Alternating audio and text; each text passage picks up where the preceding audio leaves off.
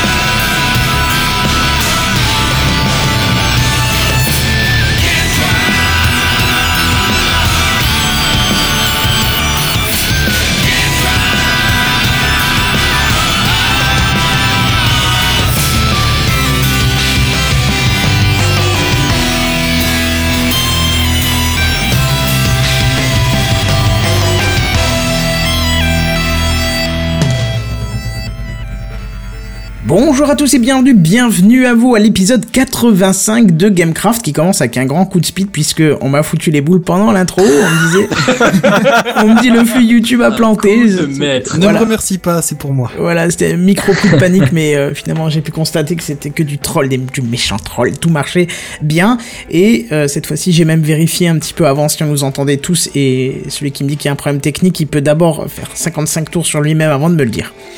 Bref, comme d'habitude, je ne suis Donc pas tout seul. Le mec a tellement la super humble, tourne. tu sais. C'est ça. Alors comme d'habitude, je ne suis pas tout seul. Alors là, il y a plein de monde. hein. Il y a Benzen, Jedi, Oasis, 7DD et William. Salut les mecs, comment ça va?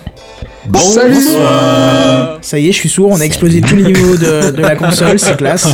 J'ai kiffé le tout le monde ensemble, ça se. Bah, je savais que tout le monde allait faire ensemble, alors je me suis dit, bon, je vais préparer le truc. Mais juste justement, tu savais que tout le monde allait faire ensemble, fallait le faire avec tout le monde, tu vois. Dans le principe du, du tous pour un et un pour tous. Moi je dis, on se donne la parole à l'ordre inverse de l'ordre alphabétique. Tu dis ça parce que t'es le dernier, c'est ça? suis bien placé, ça m'arrange. Ouais. Tu t'appelles pas vraiment Seven dans la vraie vie, mon gars, t'aurais un problème. Oh merde. Bon bref, trêve de plaisanterie, 85e numéro, où on va parler de plein de choses comme d'habitude. Euh, tiens, c'est pris à quelqu'un d'autre ça, Euh, comme- intro. Mais euh, qu'est-ce que je voulais dire? Euh, Je vous rappelle que bientôt l'épisode 100, et normalement je devais mettre le lien euh, dans le coin, mais j'ai oublié de le mettre. On a un petit... Le questionnaire Voilà, on a un petit questionnaire pour vous euh, qui fait une question, hein, donc euh, c'est hyper simple à remplir. C'est ce que vous On voulez n'a pas pour réussi à raccourcir 100. plus, on est désolé vraiment. hein. C'est ça. Et, Pourtant on a euh, fait des brainstorming, on a réfléchi, réfléchi, mais voilà. C'est de l'optimisation, je crois bien. Hein. C'est, c'est, tu peux pas mieux que ça, quoi. Mais Peut-être même un peu trop concis, ça se trouve les gens comprennent plus après ce que- de quoi ça parle. non, c'est Est-ce que si quelqu'un arrive à me, à me récupérer le lien, parce que je galère déjà pour mettre la page Twitter, donc t'imagines même pas si je dois mettre un lien. Hein, aller chercher un lien euh, pour qu'on puisse poster euh, ce formulaire qui fait donc une question et puis qu'on nous dise un petit peu euh, ce que vous voulez pour l'épisode 100. Autre chose, on vous rappelle que vous pouvez nous joindre podcast.gamecraft.fr ou nous suivre sur Twitter @gamecraftpdc. Voilà, passons à l'introduction. Hein. Ce n'était pas encore l'intro. Alors déjà, je voudrais euh, faire un big up à Oasis qui s'est acheté son, son micro, euh, un micro, euh, un micro cardio, enfin pardon, un micro dynamique. Est-ce que euh, Sous la menace, Yeah, sous la moi. menace, précisons ça. Bien, ouais. Surtout que je Sous me trompe, c'est pas un menace. micro. Il a pas acheté un micro dynamique, mais un micro statique. Je vais m'en sortir ce soir avec les termes techniques. Il est cardioïde, son micro. C'est ça, oui, il est cardioïde, oui, effectivement. C'est un, c'est un- Bon ça y est, je suis, lag- je suis largué, ça y est. Non, mais c'est c'est le micro que tout le monde a, sauf on toi en balance fait. des mots techniques, on sait pas ce que ça veut dire non plus, Non, en hein, fait- c'est juste pour faire. Ah, tout Bah s'explique. C'est c'est le micro qu'on a tous, sauf toi et moi. Parce que toi, tu as, tu, je sais plus ce que tu as d'ailleurs. C'est J'ai un zoom machin. d'accord. Ah oui, d'accord. T'as carrément l'enregistreur portable. Ouais. Et voilà, moi j'ai pas du tout ça non plus. Donc voilà. Mais euh, big up à toi. On entend bien ta voix d'homme maintenant. Enfin.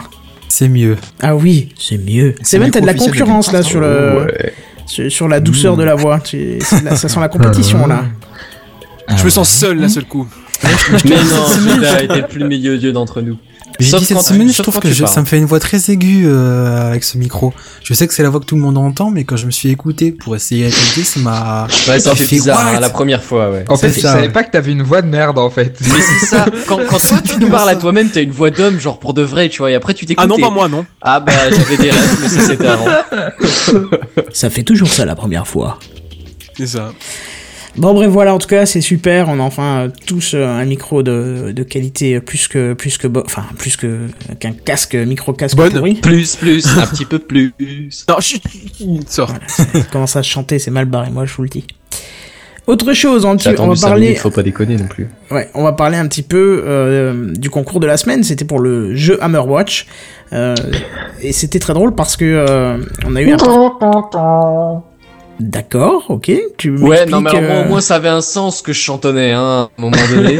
tu m'expliques les coups de la trompette là j'ai pas compris Non, je voulais faire Mais c'est un mouché, fail. c'est rien, c'est rien, c'est rien. Je vais faire un fail parce qu'il y a quelques problèmes dans ce, dans ce concours. Alors, il a failli y avoir quelques problèmes parce que effectivement déjà on a eu très peu de participants. Hier soir on a eu un participant, un seul avec une bonne réponse, un autre cette semaine avec une fausse réponse, et euh, Barberousse lui-même m'a dit euh, je crois que tu t'es trompé dans la réponse, c'est pas ça, c'est autre chose. Et je lui ai dit bah écoute, euh, pourtant c'est ce que j'ai entendu dans ton épisode. Et il m'a dit oh bah j'ai peut-être raconté des conneries, je vais le réécouter. Et du coup aujourd'hui il a réécouté l'épisode et il a dit ah oui oui oui, oui bah j'avais bien dit ça, mais je m'étais trompé. Mais bon, euh, nous on peut pas Oh, savoir ce le qui se passe.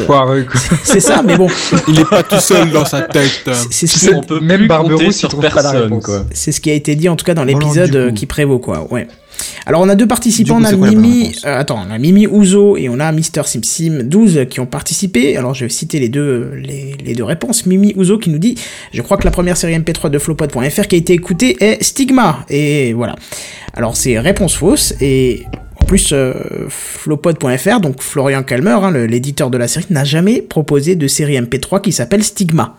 Donc je sais vraiment pas où t'as pu aller chercher ça, surtout que j'ai tapé Stigma sur le net, ça ne me donne rien du tout en rapport avec l'audio. Donc euh, alors là je serais très curieux que tu nous dises où est-ce que t'as pu entendre ça. Et Mister Sissim qui euh, qui gagne donc euh, cette ce jeu Hammerwatch et qui nous a dit je pense a que le premier juste mal entendu. bah entre entre entre la réponse que je vais te donner et ce que tu as entendu, tu verras que a une différence. Ça sonne pas pareil. C'est ça. Je pense que le premier podcast de Flopod.fr qu'a regardé Barberousse était Synapse.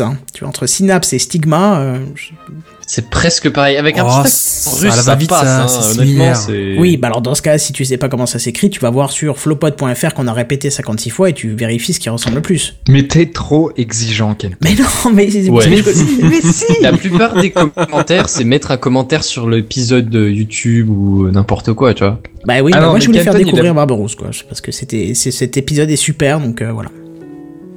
Oui, tu voulais dire, euh, William Non, non, non, non, c'est c'est très bien, mais le problème, c'est quoi? C'était peut-être un peu compliqué. hein.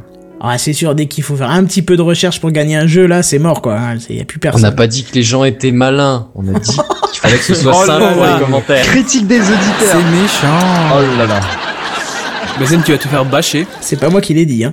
Non, mais le Je l'ai monde dit avec amour, ça compte pas.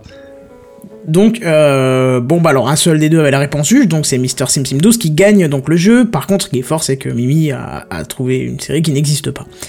Euh, donc voilà, félicitations à Mister Sim Sim. Euh, je vais, euh, je vais t'envoyer ça d'ici très peu. Voilà, je, je pense même après l'émission, je t'envoie ça. Et si jamais je t'oublie, ce qui est très probable après la fin, tu m'envoies un petit truc et je te voilà.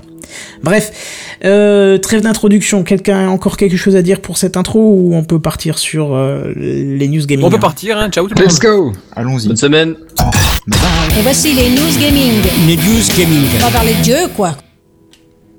Et j'avais descendu trop bas, du coup j'attendais que Benzen parle, mais c'est déjà dans les news high-tech.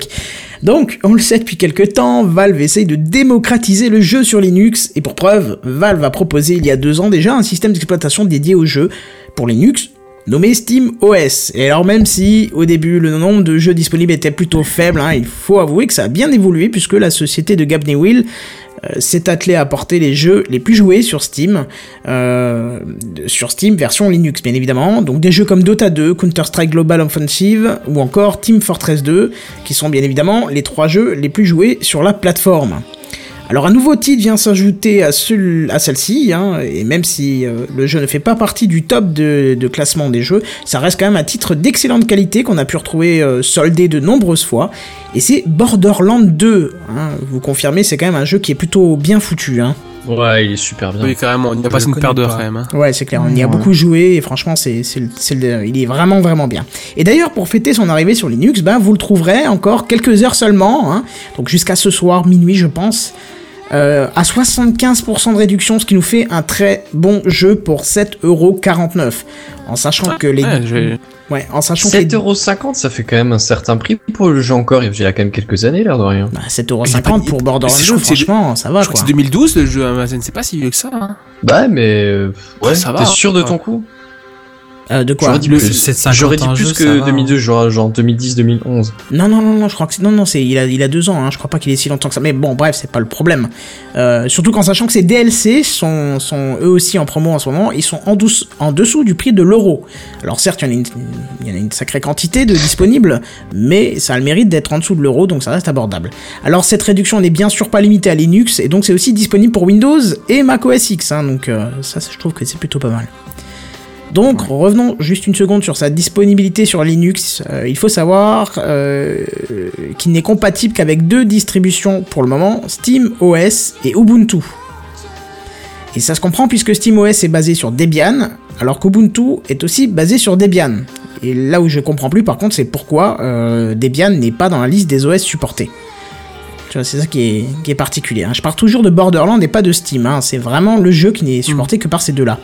Et dernier détail et pas des moindres pour l'instant, seuls les possesseurs de cartes graphiques Nvidia pourront en profiter. hein. Si vous avez une ATI, vous pourrez aller vous coucher, euh, enfin une AMD, pardon. Euh, ça sera pas disponible pour vous. Bon, en fait, personne peut y jouer à ces jeux, quoi. Ah si quand même, parce que... euh, Entre franchement, 12 et 14 personnes. qui, qui, qui a une AMD ou une ATI pour les plus vieux d'entre nous encore dans leur machine? Moi, Mes Celui parents. de mes parents. Ouais, celui de tes parents, mais je parle d'un gamer. Qui prendrait encore une ATI pour un gamer? Pour quelqu'un qui aime jouer en tout cas. Ah, attends, alors j'aime jouer. J'ai un PC portable euh, un peu haut de gamme et j'aime jouer. Et ma carte graphique, c'est une AMD. C'est très curieux ça, je trouve. Boum. Je l'ai acheté un jour. Bon, après, c'est, je l'ai acheté il y a pas longtemps, donc c'est. En l'an de grâce c'est curieux. 1822. T'as dû le payer carrément moins cher parce que je pense que eux, Super ils, bien se, ils se battent pour avoir des tarifs euh, carrément plus légers quoi. Possible. Juste un PC Écoute. portable, donc euh, je connais pas le prix et l'unité de la carte, par contre. T'as peut-être raté ta vie, hein, c'est tout, on s'en fait pas. hein. Merci. Ça c'est fait. Qu'il est gentil ça, il est. Les deux voix Précision. douces sont en compétition là, ça se sent bien là. Sinon, j'ai vérifié, euh, c'est 12, euh, c'est 20 septembre 2012. Hein, Ah, donc, tu vois 12 euh, septembre 2012. J'ai vérifié aussi. non, mais je t'en alors. Mais bon, voilà. Et puis en c'est 1822, il s'est passé plein de trucs Effectivement. intéressants aussi. Hein. Comment? Enfin bref, non. Je disais en 1822, il s'est passé plein de trucs bien aussi. Hein. Oui. Ah oui, il il y a eu les 20 ans de Ten cette année-là d'ailleurs. Euh, T'es sûr que c'était pas les 22 déjà Parce que. Non, je sais plus à, ce niveau-là. hein. Fais plus attention. Ah, t'as oublié. Voilà, je tenais à vous mettre ça parce que je comprends pas ce que vous racontez là. Vous marmonnez votre barbe. Mais non, mais t'es seul à pas suivre. Non, j'ai pas compris la moitié des mots de ce que t'as dit donc euh, voilà. Non mais ça vole trop. Ouais, voilà, c'est pour ça. Ah, non, mais c'est- de toute façon, c'était passé 20 ans. Ah bah oui, voilà. oui. Le code pour le vélo, sa date de naissance. Ah 1448. C'était magnifique. C'était Ouais. magnifique à ce moment-là. C'est toi qui m'as dit de prendre ma date de naissance et moi j'ai mis ça. C'est toi qui as fait le, la corrélation entre les deux. Oh bah écoute, euh, ça, ça paraît logique quoi. C'est sûr. Un lapsus révélateur, ça s'appelle. Bon bref, revenons sur Borderlands. Alors, alors, excusez-moi une petite seconde, juste par rapport à 1822, on en parlait, hein. Et alors, Oui, le 14 moi, je sais ce qui s'est passé, 1822, le- figurez-vous que Champollion a déchiffré les hiéroglyphes. Non mais je crois que tu t'es trompé Ah, ça- d'accord, mais t'ailles dans la marche de l'histoire ou un truc comme ça. Hein. En 1822, déjà, il y a eu la guerre d'indépendance de la Grèce. Et ça, c'est à mon avis le truc le plus im- important. C'est ce que Ouais, je dis. J'y euh. pense à chaque fois dès que je vois un produit Weight Watchers quoi.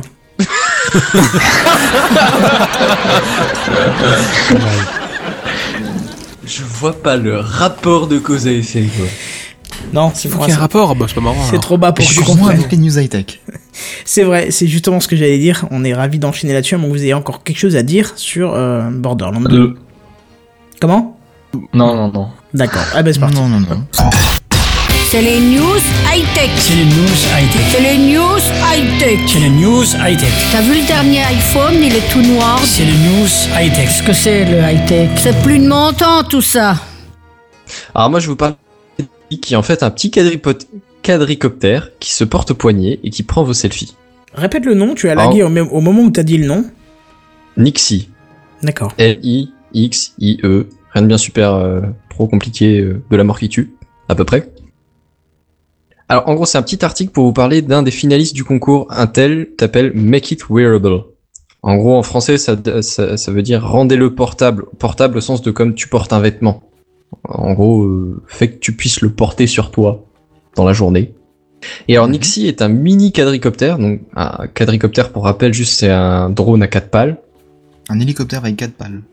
Mm, C'est plus un drone en général. non hein. Non, non, non, pas un, pas un hélicoptère. Un hélicoptère, ça a qu'une pale en haut et un truc derrière pour stabiliser. Alors qu'un quadricoptère, c'est quatre hélices euh, strictement identiques qui le maintiennent en, l'air. Il y a rien du tout pour stabiliser. Et en fait, tu fais juste bouger, enfin, je veux dire tourner, etc., en fonction de la vitesse de chacun des, chacune des, chacun des moteurs, des quatre moteurs. D'accord. En- ouais, en gros, le- l'idée dans les deux cas, c'est de faire tourner des pales, mais sauf que le fonctionnement est pas tout à fait le même. Ça, bah, cela dit, Ouais. William, il y a des hélicoptères qui tournent sur deux, deux pales euh, principales, tu vois, euh, des hélicoptères bananes, des choses comme ça. Ils ont pas forcément une au-dessus horizontale et une Oui, verticale à la queue. Vrai, mais, bon, ça ça, n'a pas c'est du tout le détail. même modèle que, que, que, que le quadricoptère, quoi. Ça Ouais, pas non, d'accord. Là, pour le coup, c'est plus des, des drones, des petits drones à quatre, euh, Ouais. quatre hélices. Ça commence à se démocratiser. C'est ce qu'utilise Amazon pour ses courriers ou des choses comme ça. Enfin, tu sais, pour le, Bah, Il y a une raison très simple. hein. Il y a une raison très C'est simple, c'est que mécaniquement c'est très simple, c'est très stable, ça coûte pas cher et ça fonctionne super bien quoi.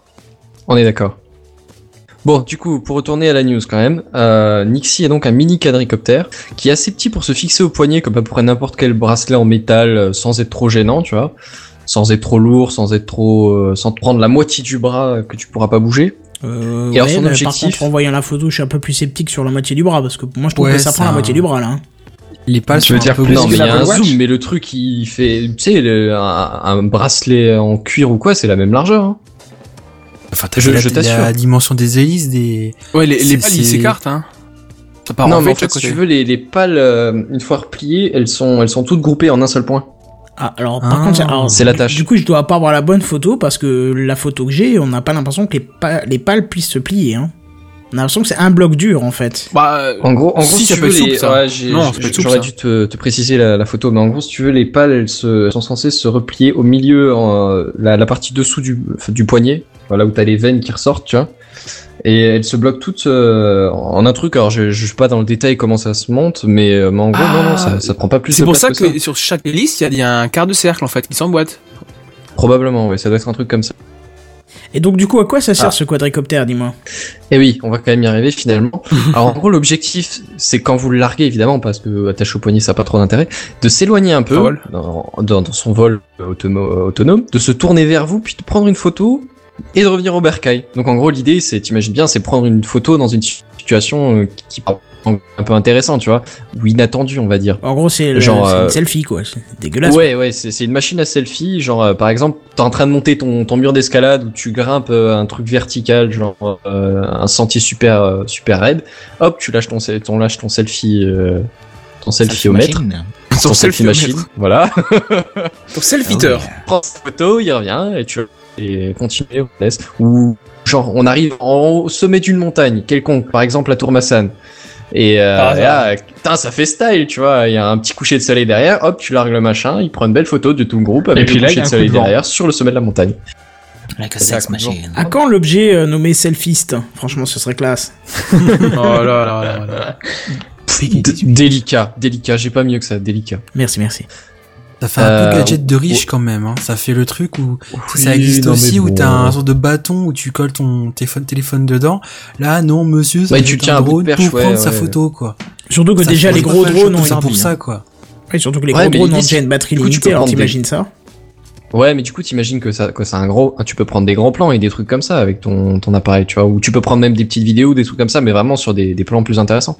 T'imagines la classe dans le métro quand même C'est waouh Ouais, mais là, ça Ouais. sert plus de blender que de quadricoptère. Hein. Ouais, c'est Oh, ça. Je pense mais que tu dois trouver les mecs qui sont un peu longs avec les cheveux longs, tu sais. Tu vois, les mecs qui te font chier mais dans le métro à chanter, à faire de la musique à 6h du mat quand tu vas bosser, ben tu leur envoies ça dans les dents et c'est réglé quoi.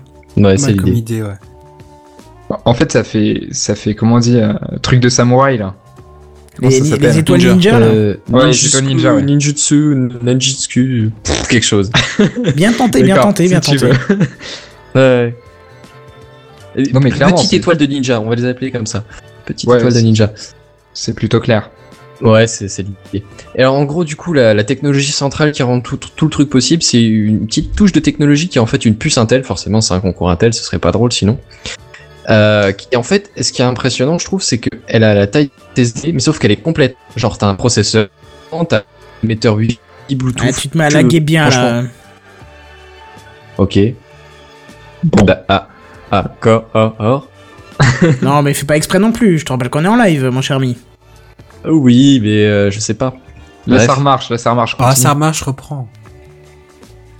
Ouais, donc en gros, à mon avis, sportif aventurant tout genre, faut suivre ce truc-là. Parce que moi, j'ai trouvé ça vraiment sympa. Après, le seul truc que je me suis demandé, tu vois, c'est est-ce que tu peux le contrôler toi-même? Si par exemple, tu veux prendre une photo, mais pas de toi, tu vois, tu veux, ou tu veux le prendre avec un certain angle ou un truc comme ça.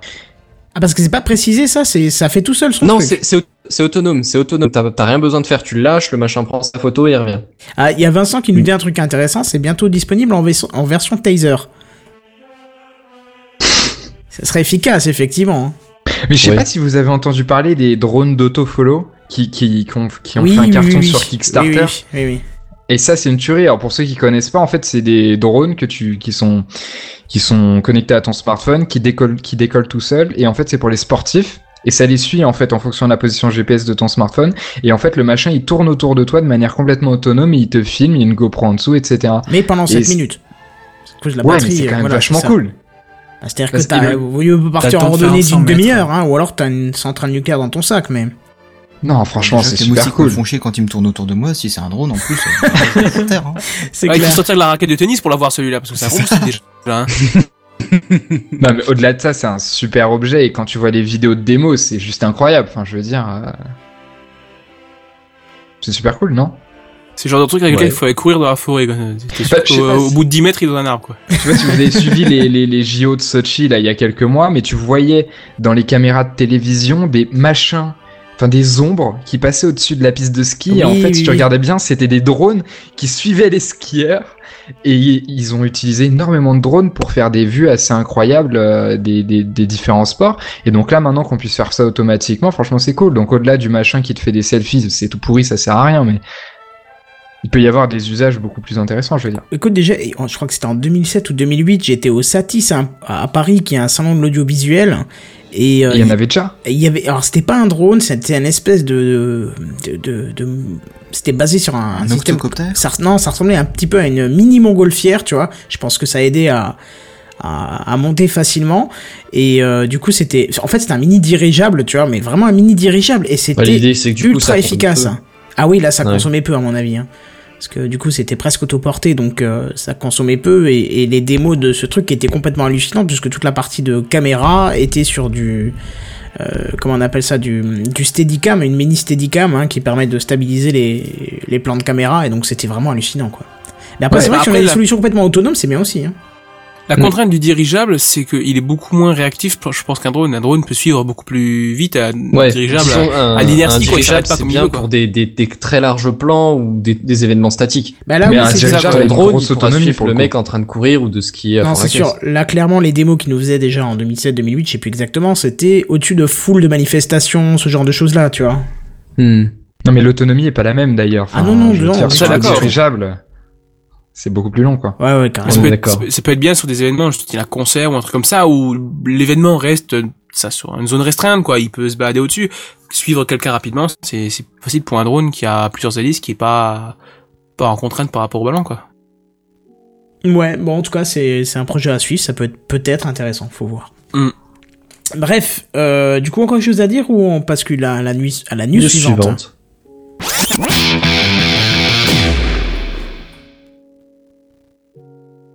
Et William, c'est à toi. Génial. Allô, allô Oui, c'est à toi.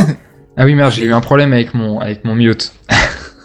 Alors moi, je vais vous parler des, des, des- d'un drone, toujours, qui suit cette fois-ci pas votre tête pour faire un selfie, mais euh, un volcan.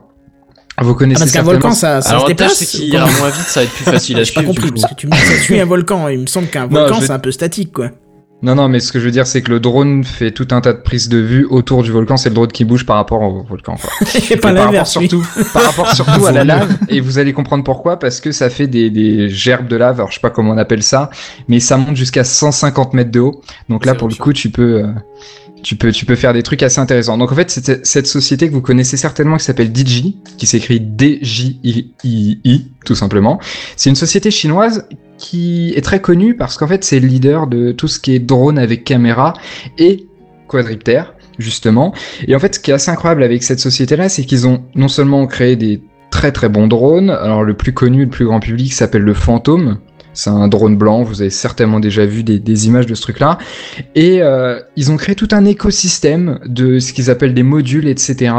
pour faire en gros votre... Tu fais presque ton drone maison, quoi. T'achètes la structure et puis ensuite les différents moteurs etc. Après, t'as des drones tout faits, tout construits, c'est super. Et eux, donc là, ils ont pris ce modèle DJ Phantom 2 qui est euh, le plus connu et assez grand public, comme je disais. Ils ont mis une GoPro Hero 3 Plus et ils ont été filmer un volcan qui est en éruption actuellement. Enfin, en tout cas, qu'il était jusqu'à septembre, donc il y a quelques jours. Donc je pense qu'il est toujours, en tout cas, il doit être encore assez chaud. Qui s'appelle, alors attention, c'est imprononçable et euh, franchement, j'ai été voir euh, comment le prononcer avec l'accent. Or, c'est impossible. Allez, vas-y, Ça tente. s'appelle- Irlandais ou japonais? Bardar Bunga. Alors Oh en fait, c'est un, c'est un volcan qui se trouve au milieu de la- de l'Islande. Donc l'Islande, l'île qui est entre, euh, enfin qui est au milieu de l'Atlantique, entre entre l'Europe et l'Amérique. Mon futur lieu de vie, oui. C'est c'est c'est une c'est un pays incroyable hein, l'Islande euh, entre parenthèses. Mais bref. Et euh, il- donc ce volcan-là est en éruption et vous avez deux vidéos en fait sur YouTube qui vous montrent déjà euh, ces prises de vue du volcan. Alors c'est assez incroyable. On voit vraiment une prise de vue, enfin une manière dont on n'a jamais pu voir un, un volcan en fait d'aussi près et puis tout en bougeant autour avec la lave etc. Comme je vous disais, c'est ça monte assez haut. Alors il y a eu des problèmes techniques, vous imaginez bien, notamment Ouais, la portée. Ah, La ouais, portée je du pensais plus à drone. la température qu'à la portée en premier lieu, Alors, tu vois. la température, je vais en, je vais en parler euh, en, en deuxième, euh, en deuxième point. Mais le premier, c'est la portée. Alors en fait, ils ont développé euh, DJ un, un- un module qui fait qu'il y a 1,7 km de portée. Donc bien sûr, Et- ça dépend de ce qu'il y a sur le chemin. Enfin, je veux dire, si c'est un champ, c'est plus. S'il y a des éléments au milieu, c'est moins. Vous connaissez le principe, quoi. Et ce qui est très bien conçu, c'est que s'il perd la, la, s'il perd la, la connexion, en fait, il revient automatiquement à son point de départ. Ça, c'est classe.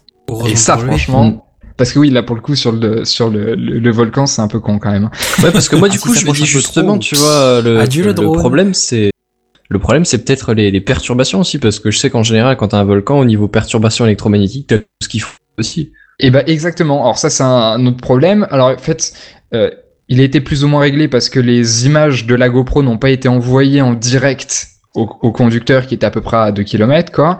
Mais donc ça c'était enregistré dans la micro SD qui est dans la GoPro. Par contre, pour pouvoir piloter le drone, il y avait une autre caméra dessus qui servait juste de, de, de, de contrôle, enfin pour le diriger, et qui elle Mhm. euh, avait pas mal de problèmes, etc. Donc il se trouve que pour filmer la vidéo, alors cette deuxième vidéo qui a été publiée sur YouTube, en fait c'est le making of où il vous explique tout ça et où il vous explique qu'au final le drone est revenu tout seul parce qu'il y a trop de problèmes, etc. Pourtant ils se sont approchés un maximum, etc., etc.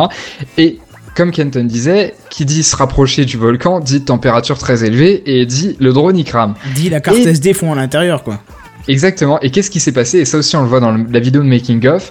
En fait, tu vois la GoPro qui a carrément fondu en fait. Oh, vache. Vous voyez la coque Et ben en fait, les boutons fondus, etc. Et puis t'as le pilote qui explique. Oui, alors on est très content parce que toute la caméra est cramée. 300 euros. Mais, mais, mais, mais, mais, mais. Ouais. Le, la micro SD est intacte et on a les images. Oh Il faut massacrer une GoPro à chaque fois que tu veux faire un plan sur un volcan, bon courage quoi.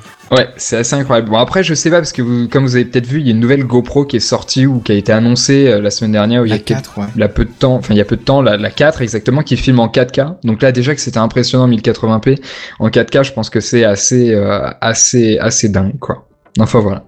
Elle filme, euh, bah d'ailleurs on parle pas dans, dans le Gamecraft, mais euh, juste en vitesse, elle filme en 4K à 30 images par seconde ou en Full HD à 120 images par seconde.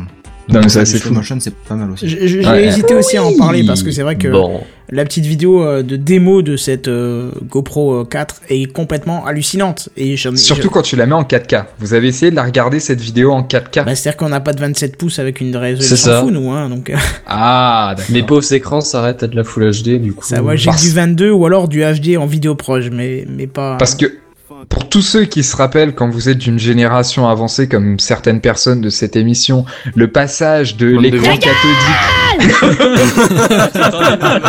Très bon, très bon. de passage de l'écran cathodique à l'écran plat, déjà tu voyais la différence de qualité, c'était incroyable. Puis ensuite, quand on a eu des vidéos en 1080p, tu disais putain comment c'est possible d'avoir un truc de être, cette il faut pas être si qualité-là vieux que ça pour connaître ça. Non, c'est Bah, vrai que ça, attends, c'était- même moi je suis pas vieux et je, je, je vois très bien la transition de l'un à l'autre. Hein. Oui, oui, mais on n'est pas de la même génération. Et alors là, franchement, si vous regardez la vidéo en 4K, vous allez tout simplement halluciner, quoi. C'est c'est juste euh, dingue. Bon, par contre, la transition à laquelle que j'ai pas, à laquelle je n'ai pas assisté, euh, d'autres personnes auraient pu assister, c'est le noir et blanc à la couleur. Là, par contre, je pense que ça, ça a dû vraiment faire mal. Alors moi, je pose la question à cette certaine personne de l'émission. Peut-être qu'il se reconnaît, je sais pas, hein, j'ai des doutes. À qui Non. vous parlez là Moi Oh, il dit rien. non, non. Non mais c'est-à-dire que quand même, faudrait peut-être pas abuser. Je sais que je suis pas très jeune, mais la noir et blanc, non mais il faut arrêter quoi. J'ai vu des, des télés noir et blanc chez mes grands-parents parce qu'ils avaient encore des vieux trucs, mais sinon, euh, même quand j'étais gamin, mes plus vieux souvenirs, c'est de la couleur. Faut arrêter quoi. Bon, ça va, ça va. Mais je veux dire, il y avait toutes les couleurs ou? Bah, C'est-à-dire que en même temps qu'ils ont passé la couleur, on nous a mis aussi la couleur dans la vie, parce qu'avant la vie est en noir et blanc, tu vois. Ah, c'est ça Bah oui, Comme les photos. Mon gars, mais les surprises, ça a dû te faire le matin. Ah bah, la première fois qu'on a vu le soleil qui était jaune, on comprenait pas, tu vois, on s'est dit putain mais merde, ça devait être gris, blanc quoi. Non non non non, le soleil est jaune.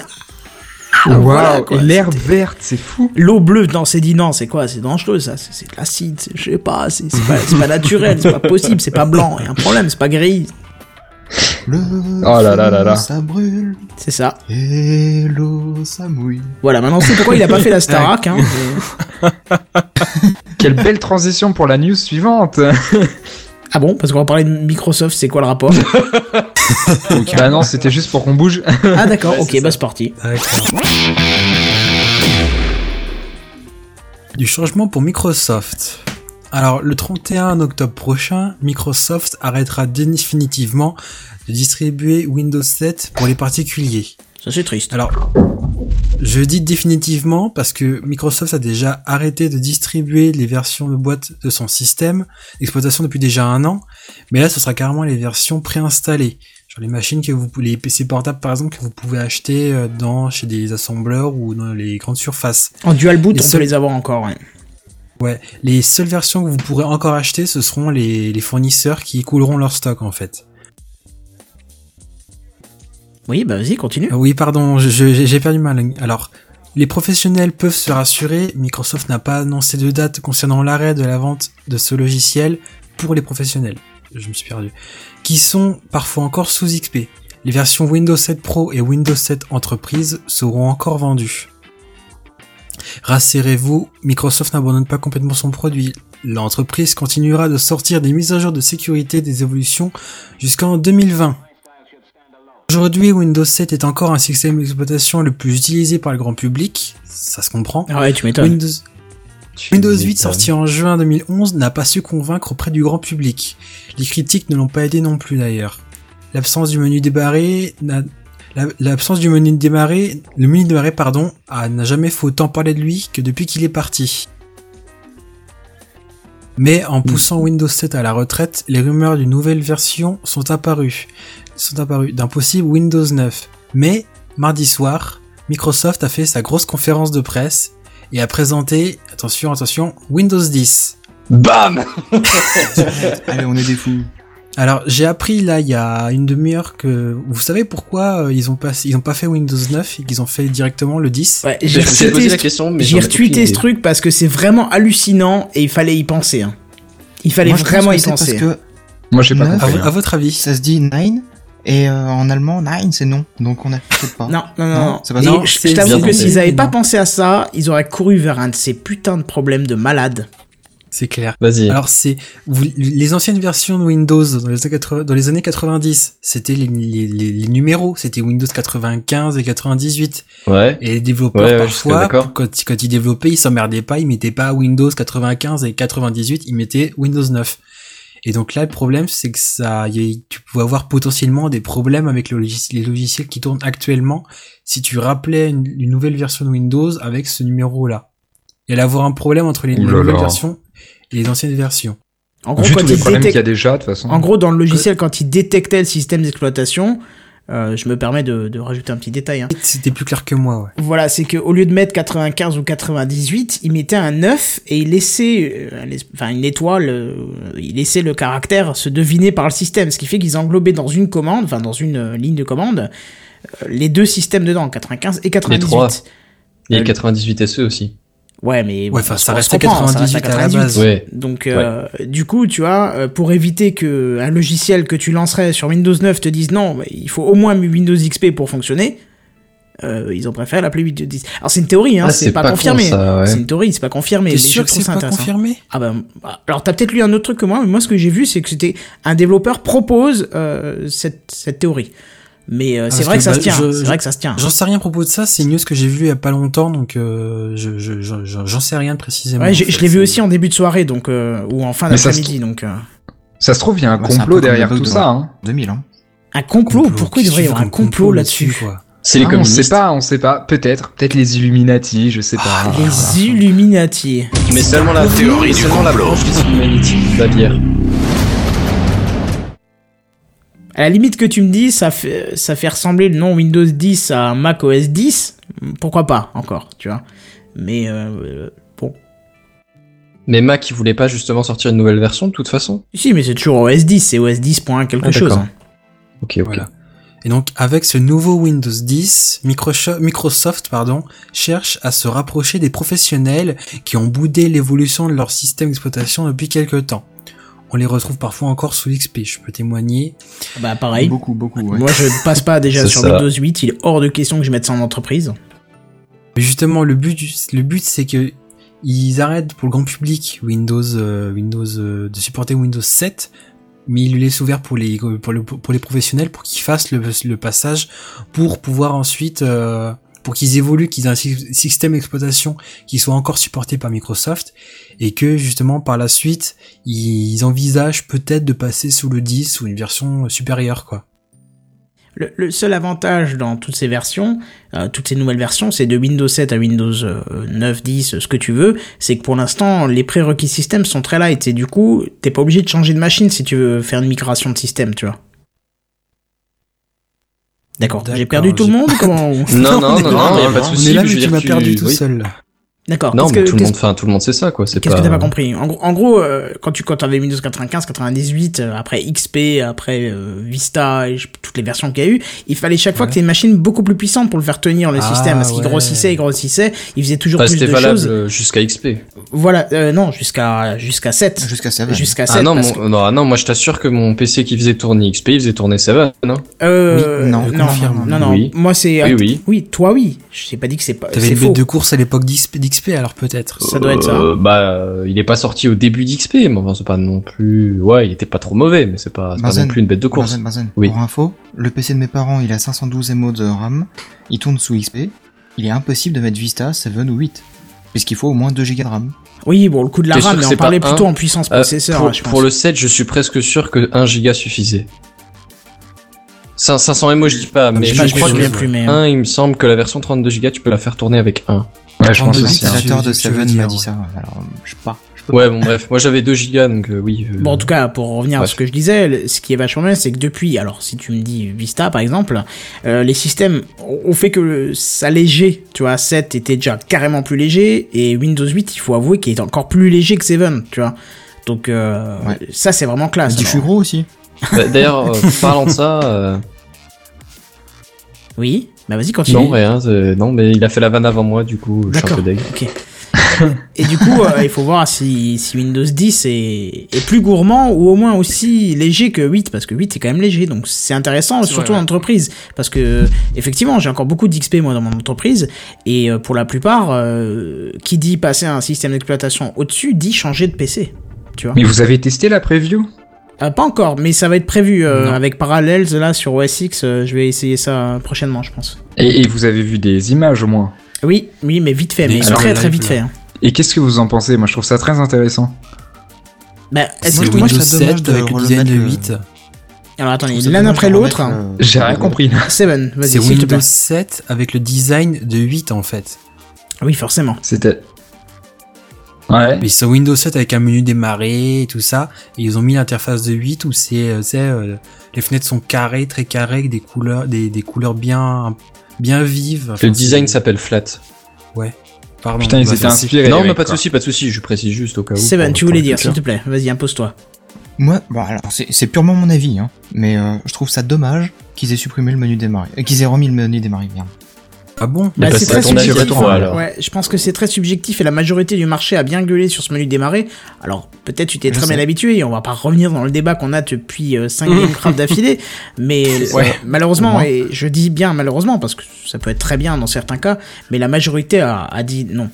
Et pour travailler sur Windows Server 2012, euh, act- euh, de- comment difficilement en ce moment dessus, enfin activement je veux dire, euh, ce menu démarrer, si je pouvais rencontrer le mec qui a un jour posé cette idée, je lui éclaterais la tête avec, avec une batte de baseball, non avec un cure-dent pour que ça dure bien longtemps et qu'il souffre bien, parce que c'est juste il est bizarre quand même. calvaire hein. quoi. Non, non, il est gentil là, mais tu l'as Non, jamais jamais vu, tu ne peux pas dire qu'il est bizarre. Allez, on s'en fout, on parle pas de. Non, et- de- de Et ça. ju- juste pour finir sur le truc, Seven, moi, tu sais, j'ai j'ai un Windows 8 sur mon nouvel ordi. Mhm. Et euh, honnêtement, hein, je me suis donné du mal pour le truc, mais il y a toujours des trucs que je trouvais facilement sur le set. Alors, ça, ça peut encore très bien être de l'habitude, hein, parce que ça fait deux mois que je, je suis passé à 8.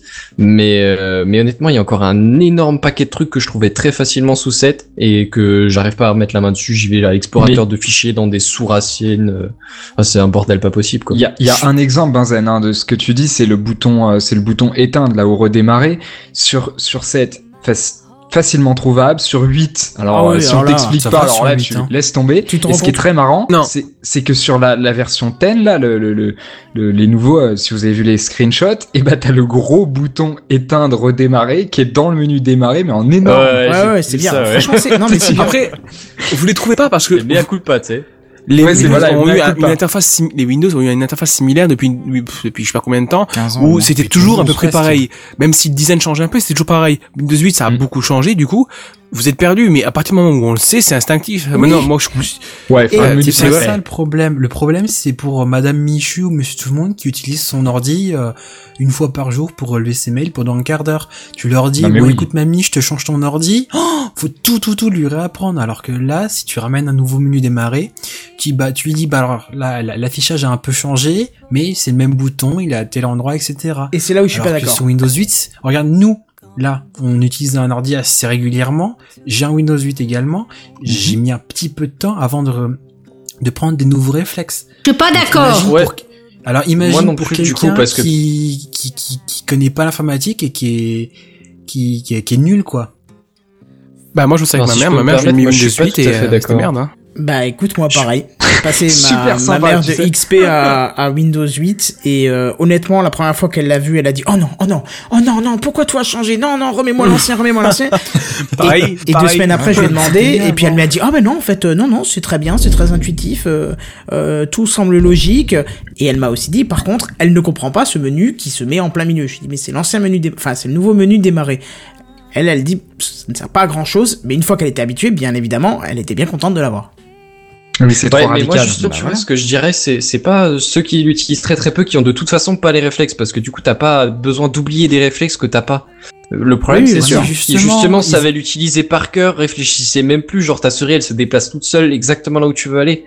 Parce que du coup, il justement- faut justement que t'oublies et que tu réapprennes les nouveaux raccourcis derrière. Ouais, mais justement, ils avaient, comme tu dis, trois fois rien réflexe, mais ils en avaient un petit peu.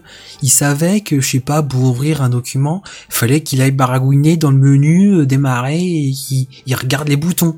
Là, tu, là, il, il cherche, il fait, il a même pas de bouton, ou avant, il savait qu'il fallait, que ça se trouvait là-dedans.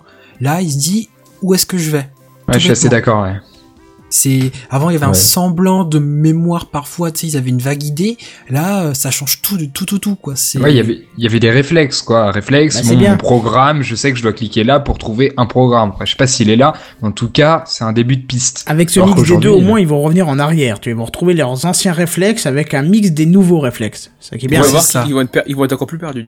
Alors, je, je t'invite quand même à continuer ta news parce que justement, on va voir des petites photos Oui, et je vais tout en ce qu'il parler, faut. un peu, ouais. je vais en parler un peu plus tard. Alors, avec cette nouvelle version, avec ce nouveau Windows, pardon, oubliez toutes les noms de versions, du genre Windows RT, Windows Phone. Là, vous n'avez qu'à retenir Windows 10. C'est, peu importe que vous soyez sur une, euh, je sais pas, sur un smartphone, une PS3, une Xbox ou une, euh, votre machine, c'est le même nom. Alléluia. Et petite précision, les développeurs n'auront pas besoin de développer leur application, auront besoin pardon de développer leur application qu'une seule fois et ce sera disponible sur tous les supports. Mais là justement, je crois que Kenton, tu en sais un peu plus que moi sur ce sujet-là parce que je vais apporter mon avis personnel là-dessus. Euh, J'ai déjà fait un peu de développement pour Android. Je sais, c'est pas pareil tout à fait, mais quand tu développes une application pour smartphone comment tu veux qu'elle soit compatible, exploitable sur un écran, je sais pas, de, même de 20 pouces, quoi? C'est, c'est pas possible.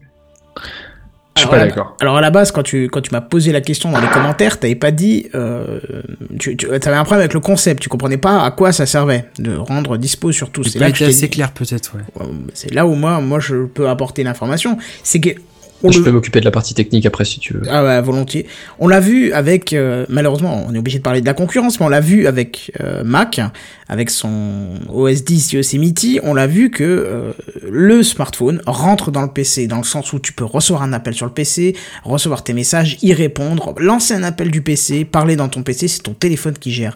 Et Windows avait eux déjà fait beaucoup de ce travail-là avec leur Windows Phone qui était déjà bien intégré sur les contacts, les mails, euh, je sais pas, tout ce que tu veux, c'est les, deux étaient extrêmement bien imbriqués, mais il manquait cette petite partie où les applications ne l'étaient pas. Imagine, sur ton Windows Phone, tu as une application de type WhatsApp ou même Skype ou n'importe quoi. Bon, Skype encore c'est un mauvais exemple parce que c'est disponible sur plein de plateformes. Mais prenons WhatsApp par exemple, je sais pas si elle y mais on va dire qu'elle est sur Windows Phone pour l'exemple. La problématique, c'est qu'elle n'existe pas sur PC. Là, le principe, c'est vachement bien, parce que tu auras, via sûrement une fenêtre d'émulation, euh, possibilité d'avoir WhatsApp sur ton bureau pendant que tu travailles. Tu seras pas obligé d'avoir ton téléphone tout de suite à proximité. Tu pourras le laisser sur euh, sa plateforme de rechargement, sur ce que tu veux, ailleurs, et tu pourras continuer à travailler. Tu reçois un message, pouf, tu réponds directement. Une appli météo, un machin, un truc. Alors certes, tu peux aller sur Météo France, mais là, t'as l'application. Et puis même, c'est un écran déporté de ton téléphone, si tu veux. Tu vois, moi, j'y vois un intérêt, et je trouve que Oui, c'est vachement bien comme initiative. Je suis d'accord avec ce concept, ça fait un peu comme les, les smartphones Android où tu peux avoir sur genre plusieurs euh, smartphones qu'on- qui sont associés au même compte. Quand tu télécharges une appli sur ton téléphone, elle va aller sur l'autre en même temps. Mais c'est c'est pas sur ce point-là que je je- j'ai du mal à comprendre. C'est plutôt c'est techniquement comment une application pour un ordinateur elle peut tourner sur un smartphone? Moi, je pense que c'est l'émulation. Hein. On va rentrer Alors un peu dans le techniquement, dur, à la base, mais c'est pas la même Ouais, architecture, c'est pas la même si, architecture si, si, si. processeur. C'est c'est plus ou moins la même architecture. Et après, en gros, Bah, t'as juste des designs adaptatifs qui sont en fonction de la résolution de ton écran. Ouais, Genre, t'as un plus, design qui va dire de architecture, Benzen. 300. Bah non, tu vas, attends, tu vas Hein pas me dire qu'un smartphone, Non, non, non. un smartphone c'est ARM, c'est généralement ARM, Ah oui, alors c'est que ça. là, euh, un ordinateur, tu vas pas me dire, un, ton PC, c'est- pas ARM du tout, c'est un Ça a rien à voir avec la RM. 90, 86 ou 64, c'est pas du tout pareil. Non. Alors vas-y, William, dis-nous un peu ce que t'en penses. En fait, non, mais Microsoft a développé une archi, enfin, une- si, on, si, on, si on le fait grossièrement, ils ont développé une architecture logicielle qui se place au-dessus de cette couche, que ce soit ARM ou que ce soit x86 ou x je sais pas combien. Ah oui, d'accord. Donc en fait, tu vas émuler euh, quelque non, chose y a pas au-dessus du matériel. C'est un que peu comme la c'est machine eux qui virtuelle l'ont Java fait. en fait. Ouais, voilà, c'est ça que je pense. Ouais, Voilà. ouais, c'est ce que je Exactement. voulais. C'est exactement l'exemple que, que- je voulais prendre, ouais. C'est un très bon exemple. C'est eux qui se chargent de se faire chier à, la- à le convertir, enfin, à le faire fonctionner sur x86 ou de le faire fonctionner sur ARM. Toi, en tant que développeur ou telle société en tant que développeur, développe avec les mêmes outils l'application et ils ont juste la contrainte du design, de l'ergonomie, des résolutions. C'est la seule contrainte qu'ils ont. À la limite aussi peut-être le, le fait que sur un ordinateur t'as pas de puce GPS, enfin tu vois les conneries comme ça. Mais sinon le reste c'est strictement identique. Ouais, en gros, l'environnement d'exécution sera le même, il aura les mêmes fonctionnalités, les mêmes euh, capacités, peu importe le Mais support. c'est même le même code. Tout simplement. Oui, non, mais ça, Ah ça, oui, ça, si on te limite, dit que t'as c'est- besoin ça, à de la limite, tu produis un fois. exécutable, après tu t'en fous. C'est Mais, pas mais con, oui, c'est ça l'idée. C'est pas con, je l'avais pas vu du tout comme ça, mais là, ouais, avec le concept, enfin l'image de. la Bah, c'est bien pour ça qu'ils Java machine que- virtuelle, c'est pas con comme idée, ça, c'est, c'est vrai que ça, ça, ça semble plus évident d'un seul coup. Mais c'est Mais pas c'est bien nouveau. pour hein. ça qu'ils disent que ce sera Windows 8 pour tous les supports, tu vois. Euh, Windows 10, pardon, pour tous les supports. Parce que justement, c'est la même architecture, enfin, c'est le, le- pas la même architecture Et- de physique, mais c'est la même, le, le même, la même, même environnement logiciel, si tu veux. On voit un intérêt certain aussi euh, du fait de la fragmentation des téléphones, par exemple sur Android, qui embête beaucoup les développeurs. Tu vois, qui va se développer sur ce Ah, type de téléphone. hein. Voilà, tu vois, c'est une catastrophe. Il y a beaucoup de développeurs qui disent ouais, ben mon appli elle est pas terrible terrible sur ce téléphone-là. Et du coup, bah, euh, bah, du coup, je laisse tomber, mais au moins, elle sera bien sur ce type de téléphone-là, tu vois. Alors que là, c'est bien, tu développes une fois, ça s'adapte à tout. Euh, en plus, t'as les consoles qui vont avec, t'as les télés qui vont avec. Euh, Qu'est-ce que t'as encore? T'as, euh, voilà, tu- t'as, t'as toute la gamme Microsoft qui euh, reçoit tout euh, d'un coup. Tu vois, c'est, c'est, c'est tout ce qui est concerné par Microsoft. Voilà, c'est, c'est, c'est, Ça c'est bon. une quoi. continuité pour l'utilisateur, Voilà. peu importe la machine qu'il utilise. C'est vrai que dans ce, sur ces idées-là, c'est pas bête, ouais. Et puis ça renforce l'achat d'autres produits de la marque. Hein. Regarde, quand, quand t'as un téléphone Apple, ben, un jour t'as envie d'essayer un PC, enfin un Mac, pardon, mais euh, t'as compris quoi, c'est... Ouais, c'est ah, j'avais pas vu non plus cette idée que ouais, à l'image des des mecs qui font des Apple addicts, dans quelques années, t'auras les Microsoft addicts qui Ah bah tu tous- les as non, déjà tu les- tu les as déjà, tu les as déjà, sauf qu'ils Oui, prônent moins veux Dieu que, le, que Mais les oui, adorateurs non, de Mac. hein. Mais là, là Ouais. ils ont même la même interface et tout, ce- peu importe le, matériel qu'ils auront derrière. Et pour moi, là, ils ont mis une grande Tous des avance à Apple hein, sur l'intégration des éléments entre eux et surtout de, de la liaison des, des éléments entre eux. C'est ça qui est intéressant parce que l'utilisateur euh, qui a euh, qui, qui a un, un Windows Phone et qui a un PC, enfin un PC sous Windows en tout cas, puisque euh, maintenant globalement un PC c'est aussi un Mac, hein, ça reste la même chose. Mais celui qui est sur Windows, il aura une intégration complète avec son téléphone. Et qu'est-ce qu'on a comme majorité des systèmes d'exploitation? Bah ça reste du Windows. Quand tu vas dans un magasin type, euh, parce que faut pas se cacher, comme tu disais Madame Michu, quand elle va acheter un ordinateur, elle va, elle va dans son Auchan, dans son Leclerc, dans son machin, dans son Darty. Et qu'est-ce que proposent ces enseignes-là? Ben des, des, des machines avec Windows dessus. Hein, donc, euh... Oui, je suis d'accord. Excusez-moi. J'ai oui, une bah, vas-y, question. vas-y, vas-y. Bah, j'ai- ouais, mais le problème c'est que j'ai un gros lag de mon côté et du coup quand j'essaie d'en placer une, vous avez déjà attaqué une autre phrase. Ah pardon, bah, euh, il peut pas trop grand chose. laisse parler. Ouais. Euh, vous dites que c'est euh, la même application qui sera développée peu importe la plateforme. Mais euh, concrètement, ça va être délicat pour l'ergonomie. Admettons sur un smartphone, c'est tactile. Mais sur un écran d'ordinateur, bon, ils sont pas tous tactiles. Et pire, Non, mais- sur une télé, c'est pas du tout tactile. Mais non, mais je pense que ça va être un peu à l'image du développement pour Android. Je prends cet exemple-là, où tu développes ton code, t'as ton code en Java ou peu importe le langage, et t'as un autre euh, sorte d'utilitaire dedans où tu euh, t'écris ton code de, dans l'interface et tu dis alors ce code-là c'est l'interface pour tel type d'écran, ce code-là c'est pour l'interface de tel type d'écran. je Ah, pense que ça va être un peu dans le même concept en fait. Ouais. le, le, le, le- la façade elle sera différente, ça ça semble évident, mais ce qu'il y aura derrière la façade ce sera la même chose en fait. Oui, on l'a vu parce que apparemment dans la démo qu'ils ont fait, je n'ai pas vu la vidéo, mais euh, je ne sais plus dans quel podcast plus. ils en ont parlé. Ils ont carrément dit que lorsque le système d'exploitation détectera que tu es en mode tactile, donc c'est-à-dire que par exemple tu n'as pas de clavier connecté et que tu as un stylet à proximité, l'affichage euh, est disponible pour le, le graphisme, enfin euh, pour le tactile, pardon. Et dès que tu branches un clavier dessus, donc euh, tu prends par exemple la surface, tu mets clavier en dessous, hop, elle détecte que tu passes en mode PC, et là l'affichage se modifie. Apparemment c'est même très beau graphiquement la façon dont ça se fait, et c'est adapté pour utiliser une souris et un clavier. Donc tu vois, y a une vraie réactivité.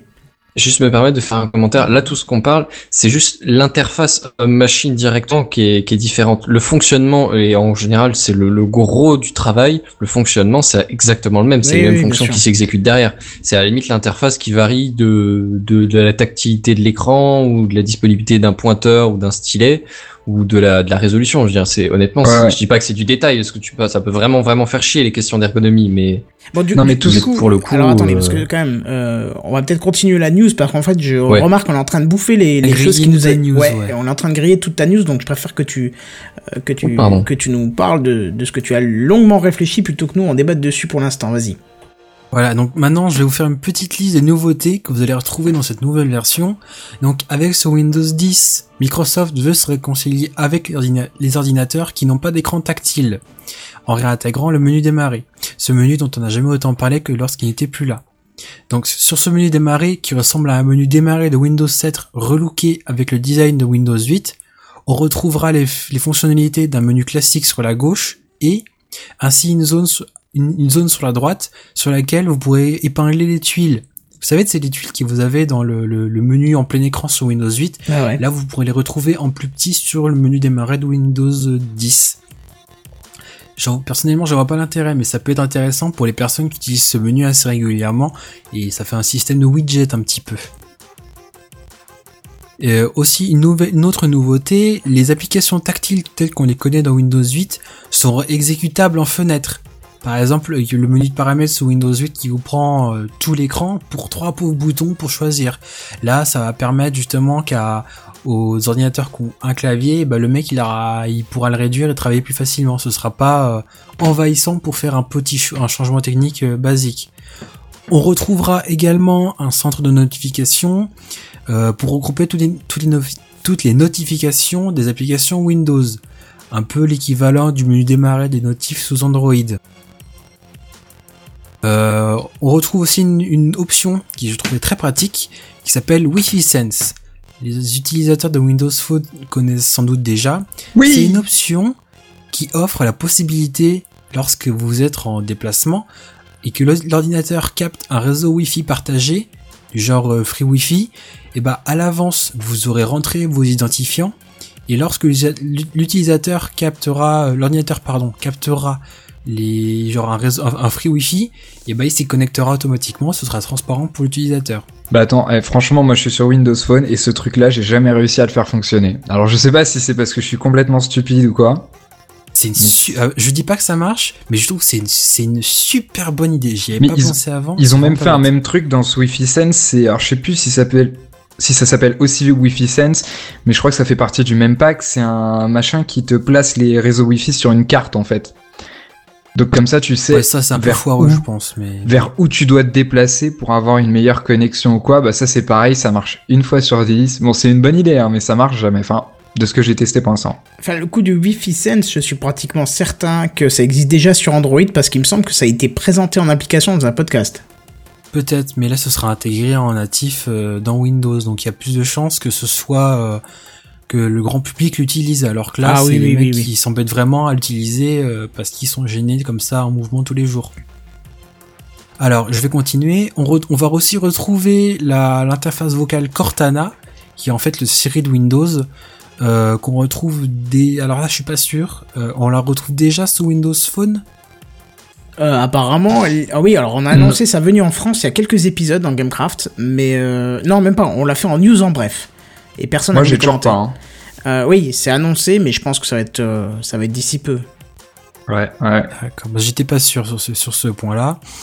Donc là, je vous ai fait une petite liste des nouveautés que je trouvais intéressant. J'ai pas parlé entre autres du système de mise à jour qui va être revu, du système de stockage dans le cloud OneDrive qui sera encore plus intégré euh, au système d'exploitation, les le, le pardon, les résolutions d'écran 4K et 8K qui seront supportées et plein d'autres nouveautés dont on, vous parlera dans les futurs euh, Gamecraft. Alors, concernant le prix, Microsoft n'a rien communiqué pour le moment. Il se murmure qu'il pourrait être gratuit pour les futurs utilisateurs de, de, de Windows 8. Mhm. Ça, c'est pas mal. mais, ça. rien n'est mais, mais, mais rien n'est confirmé, hein, c'est une rumeur. Euh, lorsque Microsoft a fait sa conférence, je m'attendais personnellement à avoir une, une idée du truc. Et là-dessus, je, non, j'ai rien vu. Et j'ai lu Bah, sur moi, Internet... apparemment, il, ça a été confirmé. Enfin, ils voient ça plus comme des mises à jour à la Mac euh, Chaque qui année, sont pas quoi. trop payantes. Ouais, c'est ça. C'est ce Mais- qu'ils ont fait. Et hein. du coup, ils ont apparemment euh, pas mal de boîtes qui les suivent sur ce coup-là. Justement, j'ai j'ai lu un peu de tout. J'ai lu que ça allait être gratuit pour tout le monde, ils- qu'ils allaient un peu comme les, les, les nouveaux systèmes d'exploitation, où ton, système ton système d'exploitation est gratuit, mais après, eux, ils te proposent des services supplémentaires qui, là, sont payants. J'ai entendu parler de ça, j'ai aussi entendu parler que ça allait juste être pour les utilisateurs de Windows 8 actuels, donc euh, là-dessus, c'est un, un peu flou, c'est des rumeurs. Bah, ils ont encore, tout encore. à fait raison de s'asseoir sur le maigre prix qu'ils le vendent déjà, parce que autant pour les entreprises, à la limite, c'est les seuls qui payent plein pot pour avoir une version de Windows. Euh, le grand public qui va justement acheter chez Darty, chez Auchan, euh, tous les magasins de ce type-là, vont avoir un PC à 200-300 euros. 400 euros pour ceux qui vraiment se sentent tarés de dépenser aussi cher et euh, vont avoir un Windows qui, qui coûtera 10-20 euros au constructeur, tu vois. Donc euh, Oui, mais ça fait un changement colossal dans la, dans la stratégie de Microsoft et de toute façon, de manière générale, on le voit depuis quelques mois. Enfin, je crois que c'est depuis Ah oui. janvier dernier. ils se ressentent dans le cloud. que- hein. Oui, car, carrément. Enfin, je veux dire, depuis que Satya Nadella est chez Microsoft, t'as un espèce de, de, de ménage généralisé où il change vraiment tous les trucs. Enfin, je veux Mais dire, à la base. de la boîte. Hein. Mais oui, mais à la base, Microsoft gagne de l'argent comment? Microsoft gagne de l'argent en vendant ses putains de licences. Et aujourd'hui, ah, déjà, il les vendait à 30 euros, je crois, pour Windows 8 ou, pas Oui. très cher. Oui, oui, je l'ai payé Et maintenant, ils 30 vont euros, les ouais. Pareil. Et maintenant, ils vont les mettre gratuites. Enfin, quand vous y Mais- pensez, c'est complètement fou. Non, non, non, c'est Mais- super intéressant. Rien que pour le monde de l'entreprise. Ah oui, c'est très intéressant, Et, et je suis toutes les licences qui, elles, resteront payantes et qui coûtent un bras, les licences d'accès serveur et tout ça, c'est- je veux dire, ça coûte un bras. Et vaut mieux Mhm. Se dire. Office. Les licences Office, ouais, mais elles- c'est pas pareil, parce que là, elles sont sur Mac aussi, donc euh, Et voilà. ça, pour le coup, aujourd'hui, c'est ça qui leur fait gagner beaucoup d'argent, Ah oui, bien licences sûr. Office. Hein. Mm. Mais et le cloud qui commence à, à générer un peu de thunes. Vas-y, c'est Mais vrai. là, ju- justement, pardon, n'oublie, c'est Oasis. Pardon. N'oubliez pas que là, Windows 8, Windows 10, comme on l'a expliqué avant, il sera sur toutes les machines. Sauf que vous allez Ouais. pas vous amuser à changer l'OS sur votre Xbox ou votre smartphone. Donc, les, les ordinateurs, comme on les connaît actuellement, on payera pas. Qui vous dit que dans le prix de votre future console de jeu, il y aura pas un petit bout qui ira à Microsoft parce que l'OS, c'est celui de Microsoft. Ah bah oui, de toute façon, mais du moment que pour l'utilisateur c'est transparent, ça l'est déjà pour le grand public alors. Non, mais c'est ça, clairement, c'est une bonne chose. Mais ce que je veux dire, c'est quand même fascinant de voir à quel point les concurrents ont fait complètement muter Microsoft sans même qu'ils le veulent eux-mêmes, en fait. Parce qu'ils Bah étaient oui, complètement à la traîne avec Android notamment. Pardon, je t'ai coupé la parole. Euh, non, non, excuse-moi, excuse-moi. Mais je veux dire, Hey. euh, ouais, vas-y, vas-y. Non, vas-y. Là, ils ont coupé. Non, là, en fait, ils- avec cette nouvelle version, ils vont rattraper la concurrence, quitte à même un peu la. Comment Non. dire la, essayer d'innover pour la dépasser, parce que ouais, autrement, euh, Tu, tu, si s'ils changeaient pas, c'était ils fonçaient dans le mur, quoi. tu, tu penses vraiment qu'en qu'en retirant les 30 euros de la licence, ils vont rattraper, je sais pas, mon Android sur des tablettes ou quoi? Non, mais attends, c'est pas possible. Ah non, mais ça va peut-être permettre justement, comme euh, même comme Kenton le disait à propos des prix, que là tu paieras plus, je sais pas, je sais pas combien de pourcentage de la licence dans un PC acheté tout fait, mais ça va permettre à une personne qui voudra s'acheter un PC de se dire, euh, je prends le PC à 400 euros, sauf que là 400 euros t'auras le matériel, hein, tu paieras 400 euros de matériel et pas, je sais pas, 300 euros de matériel et 100 euros de licence. Ça peut Ouais, être ouais, intéressant non, mais pour les ouais. personnes de, de, de monter légèrement en gamme pour le même prix que, que- qu'à l'heure actuelle. À l'époque, on construisait nos PC nous-mêmes, comme ça, ça nous évitait de payer la, la licence Microsoft, et maintenant, ça y est même plus. C'est c'est vrai. fou. Maintenant, on se, oui, on se fait même plus chier, on l'achète. Tu te rends compte? C'est triste. Ouais. Ouais. C'est ça. Bon, enfin bref. te revient presque plus cher si tu le construis toi-même, quoi. Ouais. Enfin bref, je vais Ouais, voilà. poursuivre ma news. Euh, donc Windows 10 est déjà disponible en technical preview. Donc faites très attention, c'est une version, il ne faut surtout pas installer sur votre machine principale. C'est une version qui a encore bugué. Microsoft a déclaré qu'elle était uniquement là pour les utilisateurs avancés qui veulent l'essayer et également pour faire des retours techniques. Là, une première preview pour le grand public sera disponible durant le premier semestre de 2015 et la version finale sortira après la, prochaine conférence build de Microsoft qui est prévue au courant de l'été 2015. On peut donc s'attendre à avoir un OS probablement à la rentrée 2015. Les- la seule, la seule boîte qui fait une conférence au milieu de l'été, hein. enfin bref. Oui, je bon. Je, là, je suis pas sûr, mais je crois que c'est au début de l'été, mais je me suis pas Ah, renseigné sur les exacts, c'est un peu loin. Euh, j'ai pas encore parlé, on a un peu parlé des prérequis techniques, mais Microsoft n'a pas trop communiqué là-dessus, parce que le projet est encore en version alpha, voire même pré-alpha, et donc rien n'est fixé. Mais justement, Microsoft a annoncé qu'il souhaitait, rendre compatible leur OS avec un maximum de machines, même faiblardes en performance. Ça, c'est très très bien. S'ils arrivent à C'est une très bonne des idée, machines je trouve qui- aussi, ouais. S'ils arrivent à récupérer des machines Ah, qui sont encore sur un petit XP. peu quand même avec Windows 8. Hein. J'ai pas compris. Seven, J'ai vas-y, on n'a pas entendu ce que t'as dit. Oui. Je disais, c'est déjà un peu le cas avec Windows 8 quand on voit les PC d'entrée de gamme dans les supermarchés, ils ont dans- des Intel Celeron, etc. euh, Ouais, ouais, ouais. Genre les, Ouais. les, les performances des PC qu'on retrouvait il y, a, il y a presque 10 ans, quoi. Ouais.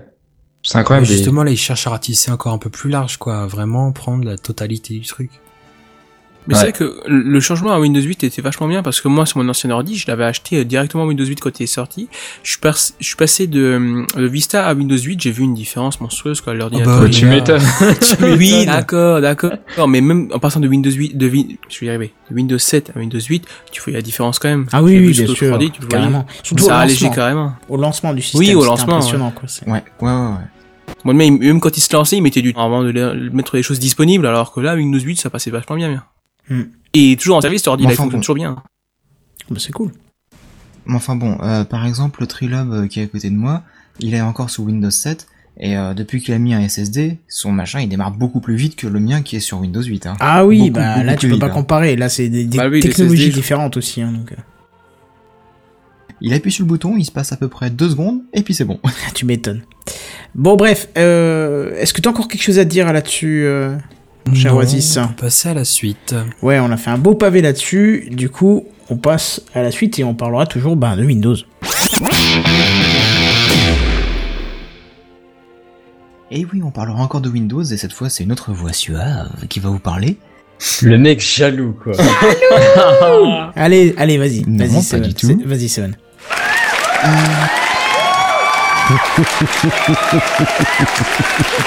Le rire qui casse tout, quoi. Non, ouais, c'est ça, parce Merci. que je l'ai- mis sous acclamé, mais ça fait moins Ouais. acclamation à cause du rire, tu vois. c'est- ça.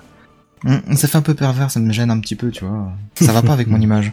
Oui, surtout qu'il est blanc, ton père, il est pas vert, donc je comprends pas. c'est- Ça envoie de lourd, ma gueule. Voilà, oh là là. Oh là là, vache. Bref, lorsque vous cherchez un PC pas cher, idéal pour un petit étudiant, à noter les cours sur le PC, à bosser dessus le soir avec une connexion internet et puis à partager vos docs pardon avec vos, vos potes. C'est ce que font tous les étudiants. Oui, bien sûr. D'accord. Bref, euh, donc les Chromebooks ils sont idéaux, parce, idéaux pardon, parce que bah, évidemment c'est simple, c'est pas cher et puis l'autonomie elle est suffisante pour tenir une journée de cours. Et Microsoft, qui s'est toujours moqué justement de, de cette situation-là en disant que c'était pas des vrais PC portables, a fini par changer d'avis puis s'est inspiré de, de ça. Et donc en effet, avec la co- collaboration pardon de HP, il vous propose des petits PC portables sous Windows 8.1 pour la modique somme de 200 dollars. Oh, c'est Avec ça. écran de 11 pouces 6 ou 13 pouces, processeur Celeron, 32 Go de stockage interne, bref, le, le minimum syndical pour pouvoir bosser quoi. Et euh, bah, pour contrer les offres alléchantes de Google, Microsoft propose en plus 25 dollars de crédit sur le Windows Store, donc c'est déjà sympa, un an d'abonnement à Office 365, donc la suite Office en ligne avec toutes les fonctionnalités euh, en plus, et alors là, cerise sur le gâteau, 1 teraoctet de stockage dans OneDrive. Ah, c'est excellent ça. À vie Ouais. Ah ouais, quand même. C'est à vie Euh, ou c'est juste pour un an ou pour une date limitée Alors, pour cette info-là, je n'aurais pas ta réponse. D'accord. Ah. Surtout que là, j'ai regardé 200 Mais dollars, ça fait c'est au moins un 257 euros. Ouais, bah non, mais tu convertis toujours 200 dollars égale 200 euros dans le monde de l'informatique, ouais. euh, du multimédia Avec les taxes françaises surtout. aussi. Je vois Surtout pas ça qu'il faut pourquoi penser, tu dis ça. Ouais, c'est pas Bref, faux. donc euh, les PC HP Stream seront dispo début novembre et devraient séduire pas mal de gens, euh, notamment pour les petits budgets, pour les étudiants, etc. Je, je connais quelqu'un dans ma classe qui recherche un PC, bah, je pourrais lui conseiller ça. Euh, surtout que c'est en attendant d'avoir le budget pour un gros PC après, quoi. Ouais. Bon. Par contre, quelque chose que je n'ai pas dit, euh, c'est que bah, tous ceux qui achèteront ces PC-là auront droit à des coloris, disons, très... hum, euh, un petit peu comme, comme la gamme d'iPhone 5C, par exemple. Un petit C'est peu jaune Alors en gros, Jaune, rose, vert, bleu. en gros, les mecs, ils créent un marché d'enfer pour les étudiants en se disant ça y est, là, on va infler tous les étudiants sur des produits Microsoft. Et ils se tirent une balle dans le pied en mettant une couleur que même une ça. Barbie ne voudrait pas. Ouais, faut, euh, faut être honnête, quoi. Le, le rose Ça me fait fluo penser- qui est en photo là, c'est- c'est c'est juste scandaleux. Au niveau de la rétine, ça me fait du mal, quoi. Ça me Ouais, fait tu- penser pour, pour les, les plus anciens, euh, la pub de la, la première Twingo, une voiture haut en Oui. couleur, avec les couleurs à la con. J'y pensais exactement, oui, oui, oui, oui. Va l'assumer sur cet ordi dans trois ans quand euh, la mode ce sera ce sera plus les justement les machines ou les objets euh, colorés et T'imagines dans l'amphi. PC noir quoi. Oh là là. C'est le genre de truc, je suis sûr que quand tu éteins la lumière, il, il brille dans le noir. Ah ouais, il y a moyen, il y a moyen. Le premier PC fluo, ouais. tu sais. C'est ça, il faut le trouver dans le noir. Non, c'est d'aller, je trouve ça un peu dommage de se, de se foutre une balle dans le pied comme ça, quand tu as un bon produit qui, qui arrive, enfin un bon produit. Tout est relatif, un produit attractif plutôt, hein. Une offre intéressante. Voilà, une Ouais. offre intéressante plutôt que Une offre de- pas trop mauvaise. Voilà. mais bon, voilà, pourquoi pas. Mais je pense quand même que là, bon, il est, il est rose, euh, rose Barbie, machin, mais je pense qu'il doit y avoir quand même d'autres coloris, même s'ils sont flashy, un peu plus raisonnables, genre du rouge, du bleu, quelque chose qui se... Ouais, bleu ultraviolet, vert paysage, cacadois, euh, Enfin, ouais. si, c'est ça. si c'est bleu électrique, excuse-moi, ça ça passe un temps, mais pff, ça va ça va mais vieillir ces couleurs. Ça passe mieux que le rose. Ah oui, Je suis oui. désolé. Bon, bon. Le rose, mais- je suis sûr que si t'as si t'as quelqu'un qui commande ce rose, le vendeur doit le recontacter en disant est-ce que vous êtes bien sûr de ce que vous faites Vous engagez, Veuillez- un crédit doit être papier, remboursé. tu sais. ouais, c'est ça, tu vois. Puis surtout le Non mais si ça se trouve, il existe aussi du blanc, du noir et du gris à côté, hein, pour... euh, Bah, j'espère pour eux parce que là, Surtout que ton PC, c'est. Attends. Ton PC, surtout, c'est un objet qui est assez gros, quoi, que ça se voit. Donc, enfin, vraiment, c'est. Surtout un PC. Très flashy. En- encore quand genre, je, quand genre Apple, ils faisaient leurs leur, leurs produits colorés, bon, c'est dans ta poche, c'est moins grave. Mais là, euh, c'est un produit que tu, tu peux, tu peux, tu peux trimballer à la fac et tout ça, donc vraiment, pff, faudra aimer quoi. Non mais le, le- le produit de, de, de Apple c'est une autre stratégie marketing. C'est comme tu les veux pas ces couleurs, t'as le modèle là qui était moins cher, tu te dis non je peux pas, la couleur est tellement dégueulasse, je vais prendre le modèle au-dessus qui a pas les couleurs dégueulasses, tu vois. Alors que, alors que là c'est c'est un, c'est un truc Ça unique se quoi. tient, en fait. Oui non mais si parce qu'Apple c'était de l'Apple, c'était de la- des produits d'Apple quoi. Donc euh, tu te dis ah ouais il est Apple, moins cher et quoi, ouais. je me le prendrais bien mais vu que la couleur est dégueulasse, au final euh, le temps que ça te travaille hein, tu prends le modèle au-dessus qui est carrément plus cher. Alors que là, c'est une- c'est c'est un marché ciblé directement. Et tu leur mets des trucs. Écoute, même les pires vernis à ongles sont pas aussi ultraviolets, quoi. Faut arrêter. Oh, oh, oh, oh, oh, oh. ah, ah, il y a du gros dos là. Euh, Bazen, donc toi, ton, ton, ton vernis à ongles est de cette couleur là alors Ah, seulement pour les pieds, hein, pour les mains, ça rien Ou c'est voir. ton rouge, ton rouge à lèvres Benzène sur la plage, tu sais, avec ses tongs. Vous imaginez la scène Ah, Moi, j'ai pas besoin d'imaginer, j'ai juste besoin de me rappeler. Ah C'est exactement ça. bon, bref. Non, mais sérieusement, j'ai déjà vu pire en rouge à- en vernis à, ongles. Et j'ai compris, j'ai fait pire.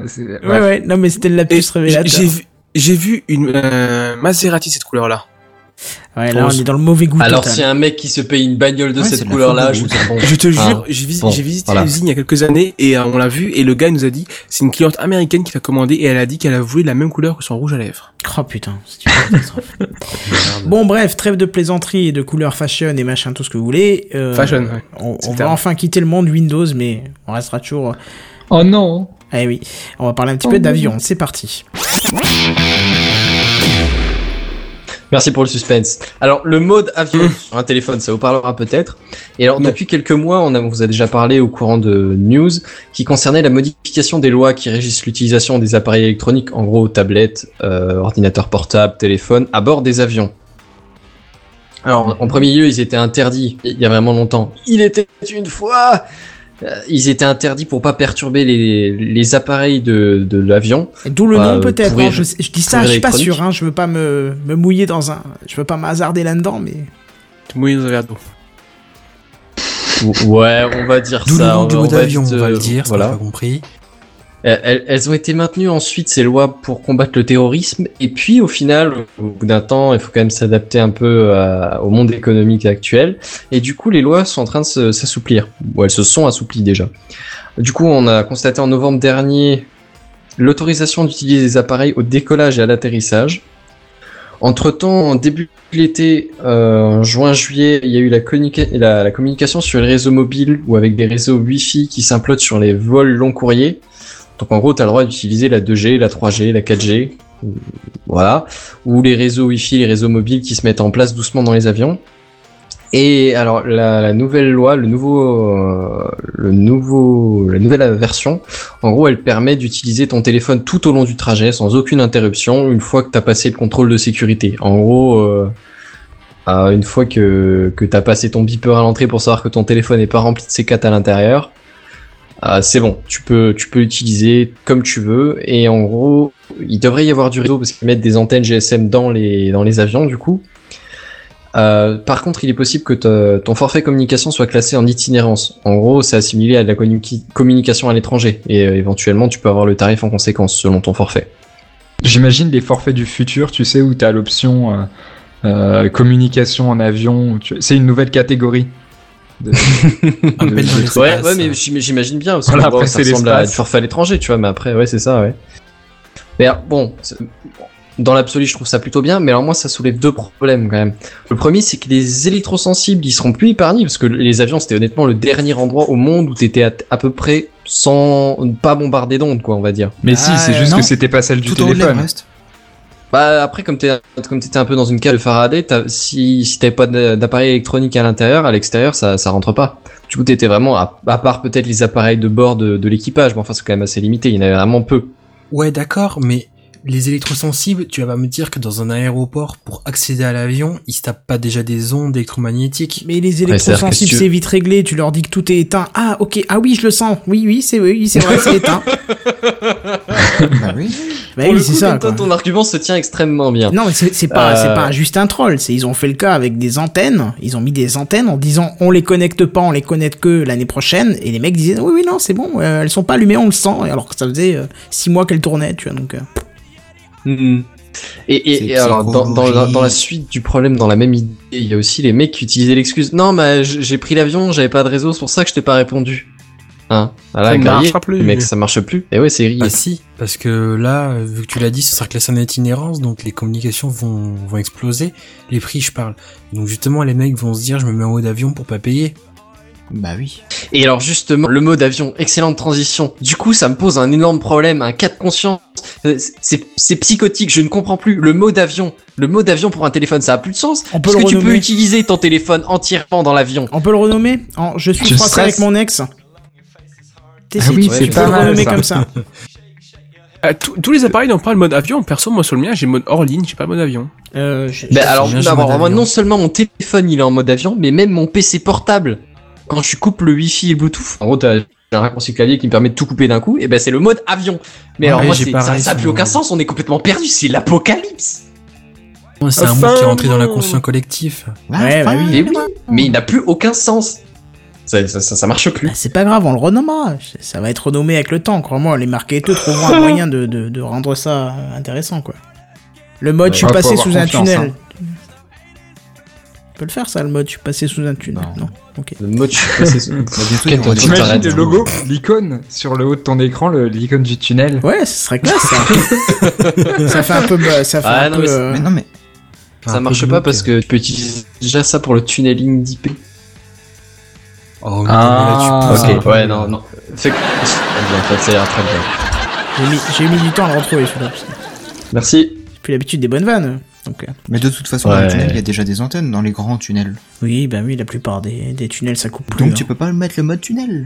Ah non. Oh, Écoute, là. proposez-nous un nom pour ce nouveau mode avion. hein, N'hésitez pas dans les commentaires ou, ou par mail, ce que vous voulez, J- sur Jedi, Twitter. comment il n'hésitez s'appelle déjà ton bled Ah Moi, bah oui, On va l'appeler Eh, Bled oui. Jedi. c'est ça, mais trop bien en je vous fait. emmerde. Je vous emmerde.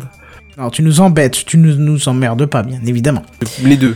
Bref, dégueulasse. du coup, euh, pendant qu'on Oh. nous propose des choses dans les commentaires, n'hésitez pas à jeter un œil. On va passer à la news suivante. Alors vous connaissez sûrement eBay, le, le site ultra connu de vente aux enchères et, et qui essaye Non. aussi d'être le leader de la vente d'occasion sur le net. Euh, racheté en 2002, le site de paiement en ligne PayPal pour 2,5 milliards de dollars. Et ils se marièrent et eurent beaucoup d'enfants. Bah non, en fait, ils ont pas d'enfants. Mais ouais, Si. ils, ont, ils ont pas encore d'enfants. Mais euh, ah bon? Si, si, cette, cette vente a, a- a eu d'énormes impacts, puisque comme vous le savez tous, les, les- les- tous les fondateurs de, de PayPal sont des gens qui aujourd'hui sont très très connus, et pour la plupart, ils ont utilisé l'argent qu'ils ont récupéré de la vente de PayPal pour créer différentes choses. Dans ces cofondateurs, t'as T'as Peter Thiel qui est l'un des, bah, qui est le premier chèque de Facebook, euh, et dans ses cofondateurs, tu as aussi l'autre dont j'ai oublié le nom, euh, qui a créé Tesla, SpaceX et euh, Solar City, etc., etc. Donc c'est, ça a quand même créé beaucoup d'enfants. Je. Oui, d'accord, mais de, je veux dire de de- d'enfants illégitimes. Moi, je parlais du mariage d'eBay Ah. et PayPal, il y en a pas, quoi. Donc, euh, Ah, mais le mariage pour tous, tu sais. oui, c'est ça. mais bon, je suis désolé de te l'annoncer, mais l'heure du divorce est prononcée. hein. Oh non. Oui, mais alors En même attention. temps, c'est un mariage sur trois, fallait, fallait s'y attendre. Ce divorce, euh, personne dans le couple de divorce du divorce n'utilisera le mode je suis froissé avec mon ex puisque c'est pas un c'est pas un divorce de, de mauvaise entente, non non loin de, loin ni de désamour, c'est un divorce d'intérêt. Et on l'a vu la semaine dernière dans dans Gamecraft, PayPal innove assez souvent. euh, avec des exemples, par exemple, euh, bah, ce qu'on parlait justement la semaine dernière, avec la dématérialisation du paiement euh, à Nancy, hein, qui était qui est nommé euh, Pay at Table, et grâce à ces évolutions, euh, ces évolutions, pardon, PayPal a su montrer euh, à eBay que son chiffre d'affaires, qui ne représente que 10% du chiffre d'affaires d'eBay, je sais pas comment j'écris cette news, c'est dégueulasse, a pu exploser avec les années. Et alors pour preuve, hein, pour l'année 2013, eBay totalise 85 milliards de dollars de transactions, alors que PayPal explose tout avec 203 milliards de dollars. Alors on est loin du type 10%. Mais alors attention, ne vous laissez pas berner par les chiffres. PayPal n'a représenté que 41% du chiffre d'affaires d'eBay, toujours pour la même période. Et selon eBay, 1 dollar sur 6 dépensé en ligne passe par PayPal. Ça par contre, c'est une sacrée donnée. Hein. C'est énorme. Ah ouais, c'est énorme. 1% du trafic euh, euh, internet mondial au niveau financier passe par PayPal. C'est quand même, c'est quand même, c'est énorme. Enfin, moi je trouve ça Non, t'as énorme. t'as dit 1%, c'est 1 pour 10. 1 pour 6, oui, pardon. Oui. J'ai- Du coup, ça fait pas 1%. Quand est-ce que j'ai dit 1% J'ai dû me. là- euh, Non, effectivement, juste avant que Seven te le fasse remarquer, t'as dit, euh, une dit erreur. 1 dollar, 1 dollar sur 6 et après t'as dit 1% du trafic mondial. euh, Oui, pardon, bah c'est 1 pour 6, bien évidemment, donc c'est c'est énorme. Bref, donc, à partir du second trimestre 2015, PayPal et eBay seront scindés en deux entreprises distinctes qui pourront évoluer sans contrainte. Alors, les explications du PDG actuel, je vous les donne comme elles, sont, euh, comme elles ont été annoncées. Depuis plus d'une décennie, eBay et PayPal ont bénéficié mutuellement de faire partie de la même société, créant de la valeur substantielle pour les actionnaires. Toutefois, un examen stratégique approfondi de notre conseil d'administration a montré que garder eBay et PayPal ensemble au-delà de 2015 deviendrait clairement moins avantageux pour chacune des deux entreprises, que ce soit d'un point de vue stratégique ou concurrentiel. Le paysage de l'industrie est en train de changer et chaque entreprise est confrontée à des opportunités et des défis de la concurrence. Alors moi je dis ça c'est fort hein, quand même. Qu'est-ce qui est fort? Ben, le mec, il arrive à faire de la prévision euh, quasiment à long terme là. Mais non, on mais c'est du bullshit, c'est- de la non, mais rhétorique. C'est devenu difficile. Non mais ce qu'il faut voir là. c'est du communiqué, c'est tout, ça s'arrête là. Oui, et ce qu'il Oui, faut voir aussi, c'est tout. ce qu'il faut voir aussi, c'est que les mecs ils réagissent à au système de, de Apple qui débarque là, paye machin là aussi. Tu vois, c'est un grand coup d'annonce maintenant. On, on essaie de faire parler toutes les boîtes qui font un peu de pognon sur le net, tu vois. Enfin un peu. Là c'est un sixième, Ouais. donc c'est pas rien non plus, mais on voit tout de suite que ce genre de société qui d'habitude avait la main mise sur euh, sur les transactions commence à avoir peur. Oui, puis faut faut pas oublier aussi que PayPal est dans une, euh, je sais pas comment on dit, une grosse vague ou en tout cas ils sont un peu un peu dans la merde ces derniers temps depuis que le l'ancien PDG Mark Pincus a quitté la boîte. Enfin, je veux dire, ça ça a tout chamboulé quoi. C'est-à-dire, comment tu ressens soit euh, le fait que, soi-disant, ils sont dans la merde? Parce que moi, j'ai plutôt l'impression que ça marche de mieux en mieux, mais... De bah, si tu veux, il y a, y a ce fameux, il y a ce fameux PDG, donc Mark Pincus, qui, pour la petite histoire, est français, euh, qui a créé une société qui s'est fait racheter par PayPal, et au bout de quelques années à PayPal, il est devenu PDG. Alors ça, niveau carrière, niveau CV, c'est le meilleur truc qui puisse t'arriver, quoi. Et au final, ce mec-là s'est fait débaucher par Facebook il y a quelques quelques mois. Alors là, j'ai plus du tout la date en tête, mais il y a quelques mois, je dirais avant l'été, il s'est fait débaucher par Facebook. Il est, il est, il a eu un gros poste important de VP ou je sais pas trop quoi chez Facebook. Et depuis, t'as PayPal qui se cherche un peu. Puis faut faut savoir aussi qu'eBay ils sont dans la grosse merde. Enfin pas dans la grosse merde, mais disons qu'ils ont ils ont lâché la course mondiale de, euh, de- du premier magasin en ligne euh, face à face à Amazon il y a bien longtemps. Enfin, je veux dire, il y a un moment, faut pas l'oublier, euh, vous étiez tous vous étiez tous déjà des geeks à cette époque-là où eBay était vraiment utilisé par tout le monde. C'était Oui, le oui, point central d'Internet. Et puis depuis, qu'est-ce qui se passe? Depuis quelques années eh ben tout simplement, c'est dirigé par des par des espèces de financiers qui dirigent la boîte dans le board de d'eBay, qui sont beaucoup plus concentrés sur les bénéfices à court terme que sur la logique du long terme, contrairement à d'autres boîtes comme Amazon ou t'as ou t'as comment il s'appelle, euh, bref j'ai oublié son nom, euh, qui Jeff Bezos, hein. Jeff Bezos qui dit tous les ans à ses actionnaires, bah vous êtes mignons les mecs, on fait 1% de marge. C'est pas beaucoup, je sais, mais vous inquiétez pas, dans 30 ans, on sera, on sera les maîtres du monde. En attendant, vous allez, vous avez ça pas marche déjà. en, en attendant, ça marche, mais vous avez pas de dividendes. Enfin voilà, faut savoir qu'il traite super mal ses, ses, ses, ses actionnaires et les membres de son, de son conseil d'administration. Et en attendant, ça cartonne. Donc imagine quand ils auront tout raflé. Oui, oui, Et face oui, à oui. ça, eBay a un peu tout lâché, a pris la, la direction inverse, ce qui fait qu'ils sont plus dans une logique de gain euh, immédiat que dans de gain long terme, la logique qui est plus celle de- d'Amazon. Donc si tu mixes cette situation d'eBay plus cette situation de PayPal qui est un peu dans le flou depuis que Pincus est parti, ça ça explique un peu tout, j'ai envie de dire. Enfin, c'est mon oui, c'est ressenti, hein. clair. Comment t'as dit, Benzen? Mais oui, c'est clair. T'es un peu loin, mais Je suis effectivement. sûr que t'as pas compris la référence. Mais bien sûr que si, c'est Oh, euh, Malou, je sais pas quoi là. C'est quoi la référence ouais, Eddie c'est Malou. ça, ouais. Une vidéo d'Antoine Daniel. D'accord. Euh, pas c'est une vidéo la d'un c'est surtout un- vidéo d'un Africain qui pète un plomb et qui intervient souvent sur le net d'ailleurs. Ça veut dire que c'était pas clair bah apparemment pas pour Benzen, mais moi je l'ai trouvé, mais euh, Si, si, si, si, j'ai bien compris, mais ça ressemblait, ça, ça semblait approprié au contexte, on va dire. Mais j'ai D'accord. suivi ce que t'as raconté, t'inquiète. Mais je suis Enfin, pas juste tout mon à avis d'accord avec ça. mais- Ouais, vas-y, vas-y. Bah, moi je disais justement, euh, depuis, euh, depuis 2008 et puis la crise économique mondiale, etc., euh, beaucoup d'entreprises n'arrivent plus à voir au long terme ou au très long terme, c'est-à-dire à plus de 5 ans. Et euh, là, lui, euh, enfin, eBay et PayPal, s'ils se séparent, c'est pour un intérêt euh, financier. À mon avis, ils ont prévu quelque chose justement pour les prochaines années à venir. Donc moi je trouve que c'est très fort de leur part. Après ce que tu dis, c'est c'est quand même pas bête non plus, ça c'est clair et net.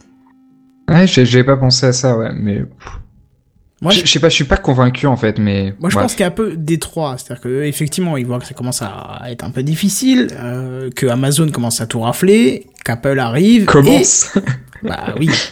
ah, il ouais. On va dire, on va dire commence parce qu'on sait pas jusqu'où ils peuvent s'arrêter. Donc ça peut être que le début malheureusement. Hein, c'est ça le problème. Mais euh, et en plus de ça, euh, ils ont peut-être prévu quelque chose euh, plus tard. Et j'espère pour eux. Bon, de toute façon, on le voit bien. PayPal ne s'arrête pas. Ils ne font que, ils ne font que progresser. On le voit sur de plus en plus de sites. euh, alors, ce qui ce qui n'était pas le cas il y a encore quelques temps. Tu vois, tu pouvais commander des cartes chez eux pour payer, mais l'intégration sur les sites était quand même pas si courant que ça. Alors que maintenant, c'est quand même généralisé, quoi. Mais C'est des... vachement pratique PayPal en même temps. Ça te permet de t'as pas ta- un, un premier point c'est que ça t'as pas besoin de rentrer tous tes numéros de ta carte bancaire et tout ça. Là tu retiens un mot de passe un peu tordu, tu le retiens une fois c'est fini. Et puis ça te permet aussi s'il y a un problème, et ben c'est plus facile de. oui, ils font tir de confiance, ouais. Ouais, ouais. le- oui, et puis le, le système après, si t'as pas été payé tout ça, c'est plus facile de lancer une procédure euh, en disant j'ai eu un problème tout ça via PayPal en fait. Et c'est ça qui était génial c'est un avec l'intégration. Personnellement, Ouais, c'est un des trucs qui m'a fait basculer et que je, je- dès que je peux, j'utilise PayPal pour mes achats internet. C'est justement le fait de pouvoir me retourner facilement. Bah c'est ça, et en plus ils ont une sécurité qui est même très très drastique. Hein. J'ai changé ma carte bancaire il y a pas longtemps parce qu'elle arrivait à expiration. Et J'ai rentré la nouvelle, il fallait que je la valide avec un code machin, et euh, il fallait le récupérer sur mon compte pour le mettre dessus. Oui, je confirme. Je l'ai mis Ouais, 24 le heures après, euh, ça a fini au final, même après contact avec eux, soi-disant ils avaient, ils avaient remis la situation en place, mais par mesure de sécurité, mes deux cartes ont été supprimées du compte. J'avais plus aucun, plus rien dessus quoi. J'ai dû tout rentrer nouveau à la main et obtenir validation de l'équipe d'un modérateur en gros, parce que il y avait déjà eu un problème avec mon compte, tu vois, pour éviter tout problème. Il fallait que ça soit validé. Et apparemment, au- aujourd'hui même, c'est rentré en ordre. Mais je peux te dire qu'au niveau de la sécu, eux, ils rigolent pas. Moindre souci, pouf, ils m'ont Bah, viré mes deux cartes, hein. quoi. hein, C'était réglé, quoi. Au moins, Attends, on pouvait pas me la vider. Donc vaut mieux. Ah oui, oui. Au moins, ça veut dire que si, effectivement, quelqu'un d'autre avait essayé de, de rentrer une carte volée ou de piquer ma carte, bah, il aurait pas pu longtemps, puisque les deux ont été enlevés, quoi. Enfin, en même temps, les données de PayPal, c'est pas des petites données, quoi. Te- Là, tu touches quand même au porte-monnaie des gens, tu touches des données assez sensibles. Ouais, c'est normal direct qu'ils à aient la banque, politique euh. aussi drastique. Mm. Ouais, bah ouais. On avait déjà parlé une fois justement de PayPal où il y avait eu un petit bug et où il y avait eu un compte qui était crédité de je sais plus plusieurs milliers de milliards Oui. de dollars. Oui, oui, oui, d'une somme qui était complètement, en plus, euh, virtuelle, puisque ne pouvait même pas être réalisée. Impossible, donc, euh, oui. Ouais, voilà, c'est ça. C'était un petit bug comme ça, mais en général, franchement, PayPal, il y a pas de souci là-dessus. Moi, je veux bien un bug comme ça. hein. Enfin, je sais pas vous, mais C'était Oui, un mais- avec zéro quand même, quoi. Ça reste une valeur virtuelle qui n'avait aucune, euh, aucune incidence, quoi. Ah, mais tu fais un procès à PayPal en leur disant attendez, vous avez marqué ça sur mon compte, maintenant vous me le versez, vous Ouais, vous mais- démerdez. Le mec avait été si la somme n'existe même pas sur la planète, comment tu veux qu'il fasse après euh, Ah, vous Mais vous si, démerdez je, crois, je crois que le mec avait, avait été dédommagé d'une- d'un d'un petit pourcentage de la somme, mais vu que la somme à la base était euh, assez faramineuse, ça restait quand même une somme assez correcte euh, en guise de dédommagement. Bon, il a dû avoir une même, somme même si c'est du forfaitaire. 10 millionième que, que tu t'en fous, quoi, quand c'est des milliards de milliards. Ouais, les chiffres prend. tellement élevés que même une, une petite une, partie quantique de cette somme aurait suffi, tu vois. Enfin, je veux dire, tu Putain, si tu, putain, si tu t'en fous, tu gagnes de l'argent à- alors que t'as rien fait à la base. Bah voilà. C'est une erreur. Tu, tu dis, bah, tu te, attendez, moi je veux un de dédommagement, la je sais pas, en votre 150 faveur. dollars, et puis hop, t'as 150 dollars crédités alors que t'as rien foutu juste parce qu'ils ont un bug, quoi. Mm. Et puis là, t'achètes un nouveau micro pour Gamecraft, et voilà. C'est comme Ah, ça. c'était toi, Oasis. Ah Bon, bref, trêve de plaisanterie. Un morceau là. On va, ah non, c'est pas grave. Faut suivre des fois. Les vannes sont très dithyrambiques et très tirées de je sais pas où. Alors, Non, mais on est intelligent, c'est C'est pour ça. capillotracté. c'est ça, c'est ça. Bon, bref, euh, ce que je vous propose, c'est qu'on continue euh, avec la news suivante. Est-ce que vous vous souvenez du, projet ARA? Oui. Joker. Ah non, pas toi. Benzen. C'est toi qui l'as présenté à la Qu'est-ce base. que c'est? Non, non, non, c'est moi qui l'ai présenté en premier. Ah, d'accord. Et avec toi, avec euh, à propos de Funblocks. Oui, oui, voilà, voilà. Donc, Ah, coup, si justement, on en a Funblock, parlé ça me parle, fois. mais euh... Je crois que c'est la même chose. ah, euh, Ah, ouais, c'est le truc de Motorola, non? Oui, mais ça a été racheté après. J'ai voilà. Oula D'accord. oui, Ok, ok, c'est bon, je, Voilà. je suis dans le Ah, contexte. À la limite, fais peut-être un rappel quand même aux Funblocks. autres gens, mais... Voilà, mais Seven va s'en occuper, laissez-le juste parler. voilà. On en a parlé donc plusieurs fois dans le Gamecraft de la saison dernière, hein, et pour euh, resituer un petit peu pour ceux qui, qui ont la mémoire qui, qui flanche un petit peu, euh, il s'agit d'un smartphone où les composants sont interchangeables à la carte. L'idée avait été proposée par PhoneBlocks et euh, Motorola a eu à peu près la même idée euh, juste après, comme par hasard, et euh, ça s'appelle le projet ARA et Google a racheté tout ça, et puis ils ont fait une équipe commune. Bref, donc, euh, le projet ARA a de nouveau fait parler de lui. Alors, qu'est-ce qu'on apprend aujourd'hui? On sait que Google travaille toujours dessus, évidemment, mais on sait aussi que le premier prototype fonctionnel sera dévoilé lors de la conférence pour développeurs au mois de décembre, donc c'est très bientôt, tandis que la version finale sera commercialisée courant 2015. Bon, je pense que ça devrait sortir, euh, allez, euh, fin de l'hiver ou début du printemps, quelque chose comme ça. Ou jamais. Mi en général, ça veut dire qu'on l'aura pas avant la rentrée, hein, t'en as conscience de ça. C'est ce que j'ai dit. J'ai pas dit mi-2015, j'ai dit courant 2015. Ouais, mais courant 2015, ça veut dire milieu 2015. Parce qu'attends, si- s'ils présentent un prototype là en décembre, c'est un prototype, ça veut pas forcément dire que le produit final est. Enfin, que le truc est fonctionnel et proche du produit final. hein. Bah même si on n'est pas très loin du produit Si, final, il faut encore élaborer la, la, la- la production en série et la lancer. Oh, mais t'inquiète pas, ça va très vite tout ça dans le monde des Oui, surtout avec les petits chinois regardez qui travaillent le- pour pas grand chose, ça va vite. Hein. Oui, bah oui, mais par exemple, le LG Flex, je m'en souviens, c'était l'un des premiers smartphones avec écran incurvé. Euh, le prototype était euh, présenté en septembre et euh, fin Alors novembre, attends, la tu as des production écrans est incurvés entrée en comme l'iPhone ou rien voir William, ta chaise, tu nous éclates les oreilles. Je confirme. Encore ma chaise, mais j'ai changé de chaise. Ah, écoute, j'ai un peu. Ou alors c'est ton rien. parquet, je sais pas, mais... euh, Ok. Allez, continuez. Donc, euh, bon, c'est sympatoche tout ça, mais nous on en veut plus, hein, Du coup, euh, Google nous a annoncé, donc euh, via le blog de Funblocks, qui collabore donc comme je disais avec Google, qu'il y avait de nouveaux partenaires hardware tels que Toshiba, Quanta ou encore justement les petits chinois de chez Foxconn. Ce qui annonce justement plusieurs qualités de composants pour former une belle gamme de modèles, du, du pas cher mais peu performant, au modèle ultra puissant et trop hype quoi, mais où, où tu douilles de tes fesses quoi. Alors, autre nouveauté et de taille, celle-ci, Android L, ou en tout cas la cinquième version d'Android, euh, se- selon comment on l'appelle, qui devrait pas tarder à arriver d'ailleurs.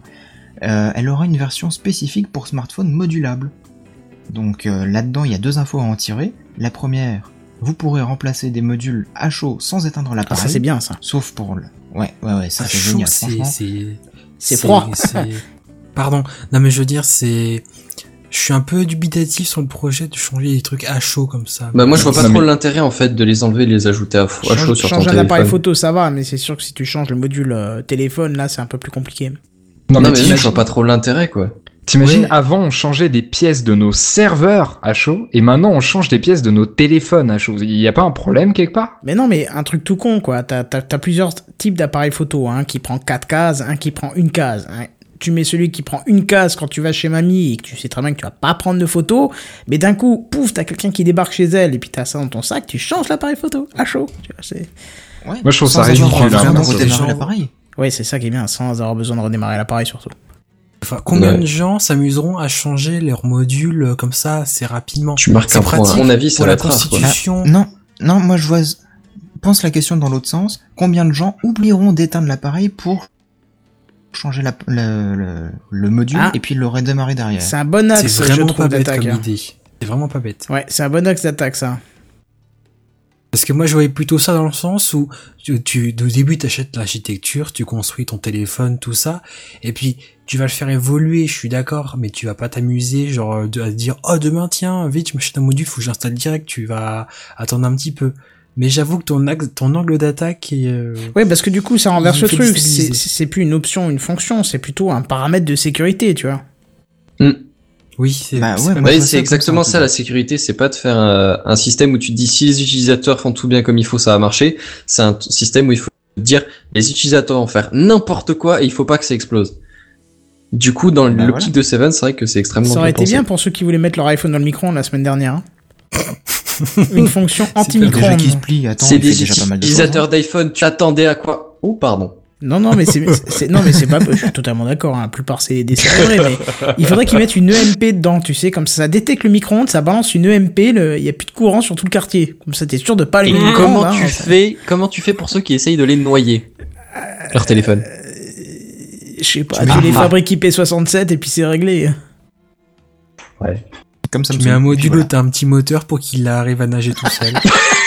T'as une petite, t'as une petite hélice qui sort et puis tu vois. C'est ça.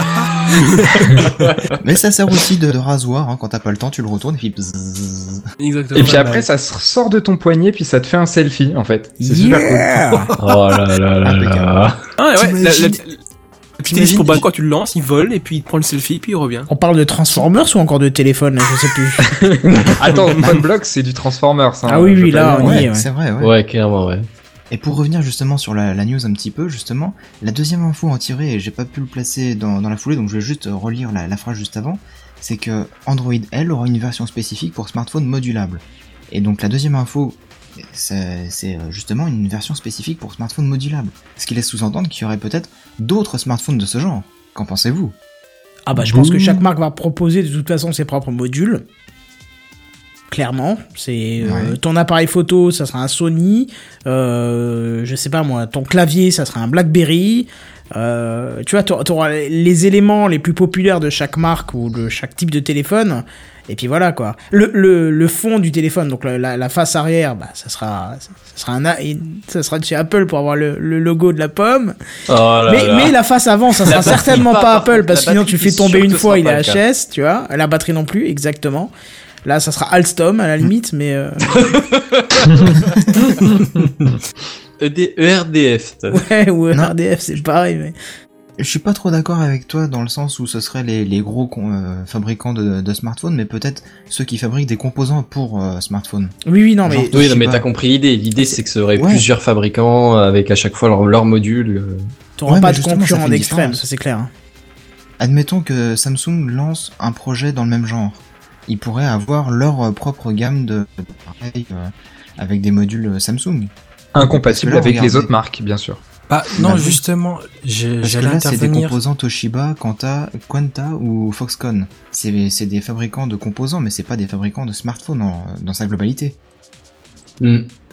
Et Je vais, justement, j'allais intervenir quand William a parlé. C'est là la question de qui disait que genre si Samsung en développe un, ils les rendront pas. S'ils développent un téléphone modulable, ça sera pas compatible.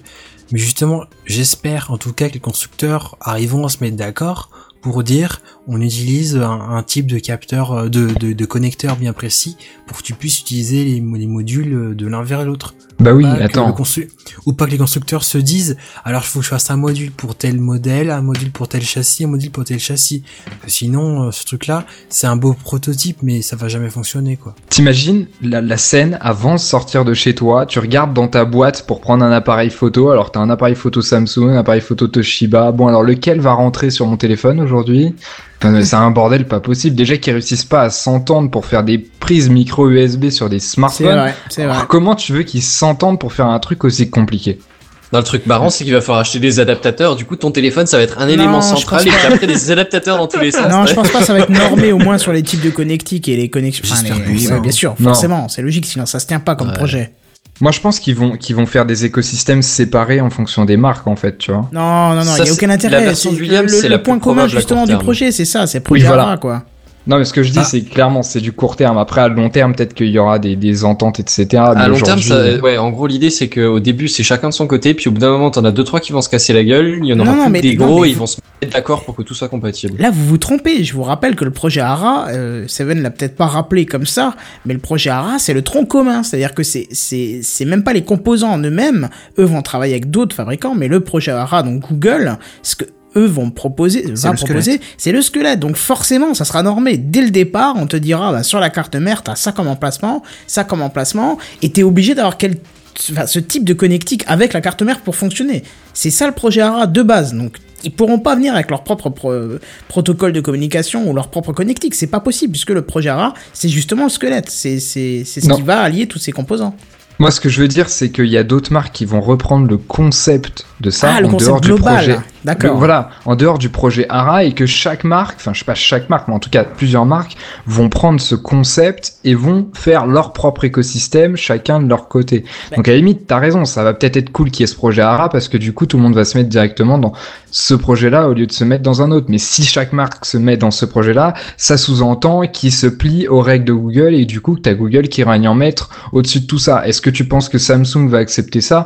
Alors déjà qu'ils ont du mal à accepter les règles de Google pour euh, pour pour pour mettre un App Store je sais pas quoi. Franchement, j'ai du mal à y dire, croire. attends, les plus Justement- gros clients de Samsung, c'est euh, de Google, c'est un peu Samsung, quoi. Donc, euh, que ça Donc tu peux pas te ou- brouiller avec les autres. Enfin, tu vois, c'est c'est quand même euh, compliqué. Quoi. Mais justement, là, si Google, ils s'y prennent très en avance, les, je, je vois ça comme ça, où les futurs, les futures marques qui vont s'intéresser aux produits, quel intérêt ils auraient ils en ont rien, d'accord, mais quel intérêt ils auraient vraiment à faire leur propre châssis avec leur propre module, sachant qu'ils arrivent après Google, Ouais, après tout le qui, est, ouais. qui, est, qui a un groupe qui est Ouais. qui a un, un peu Bah. d'impact quand même, et Un puis petit en peu. plus qui qui est pris bien en avance, qui j'espère aura le temps de s'installer et aura déjà fait ses preuves. Et puis, il y a- Ça, c'est il y a... très raison à C'est développer ce qu'il fait à chaque fois.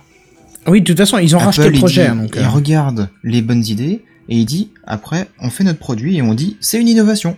Ouais, mais c'est Oui, Apple, oui, ça, c'est vrai. Je te parle des marques plus classiques, entre guillemets, du genre LG ou HTC ou je sais pas qui. Ou... mais ça, ça sous-entend deux choses. La première chose, c'est que le projet ARA marche super bien et que ce qu'a fait Google fonctionne super bien. Si ça fonctionne mal, il est hors de question que les autres marques aillent se, se, se, se, se joindre à ça. Et la deuxième, euh, le deuxième sous-entendu, euh, et je suis en train de l'oublier, c'est que je sais plus. Voilà. Alors attendez, juste une, une petite info, c'est que Ah oui, Barbaros tiens, nous fait une analogie super intéressante dans les commentaires. Il dit en fait, il suffit de faire tout simplement le parallèle avec le PC. On a les formats de carte mère, puis après des cartes filles standardisées, hein, pour revenir à ce qu'on disait avant. Donc il y a une norme qui est possible, mais il faut que tous les constructeurs s'y mettent. Ouais, c'est une bonne analogie. Et ouais. c'est- vrai qu'il n'y a aucun intérêt mal, de faire un mouvement séparé de ce truc-là. Autant directement faire des composants pour cette carte mère-là. Après, c'est vrai que le seul problème, c'est l'éthique de Google qui peut ne pas plaire à toutes les marques. Ouais. Mais après, t'arrives sur un autre truc, c'est que c'est qui qui développe Android?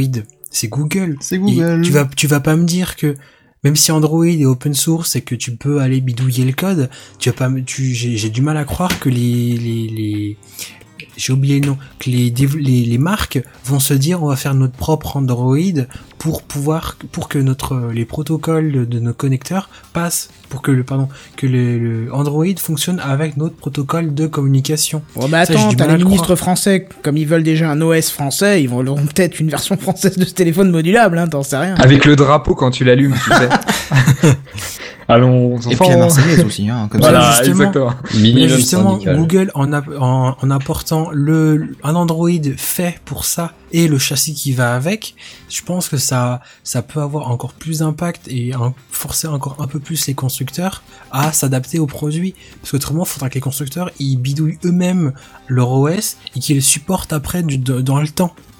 Et ça, ça, tout ça, ça sous-entend un truc beaucoup plus général, c'est que, c'est que, c'est que ce concept va plaire au public. Euh, ça, tout le monde dit que ça va, le- ça va marcher, ça va plaire aux gens, mais aujourd'hui, on n'en sait rien. Ça se trouve, ils vont sortir ça, et puis tout le monde va se dire, mais c'est quoi ce bordel? J'ai pas envie de, j'ai pas envie de customiser mon téléphone. Tu vois ce que je veux dire? Vu l'image qu'on a Bah, que- qui m'a été donnée par Seven, je vois déjà un intérêt à ce type de téléphone. C'est euh, pour les, tu sais, les espèces de superficiels là qui vont en boîte le samedi soir, qui se maquillent comme pas possible, homme ou femme. Hein, je peux pas de, de, de...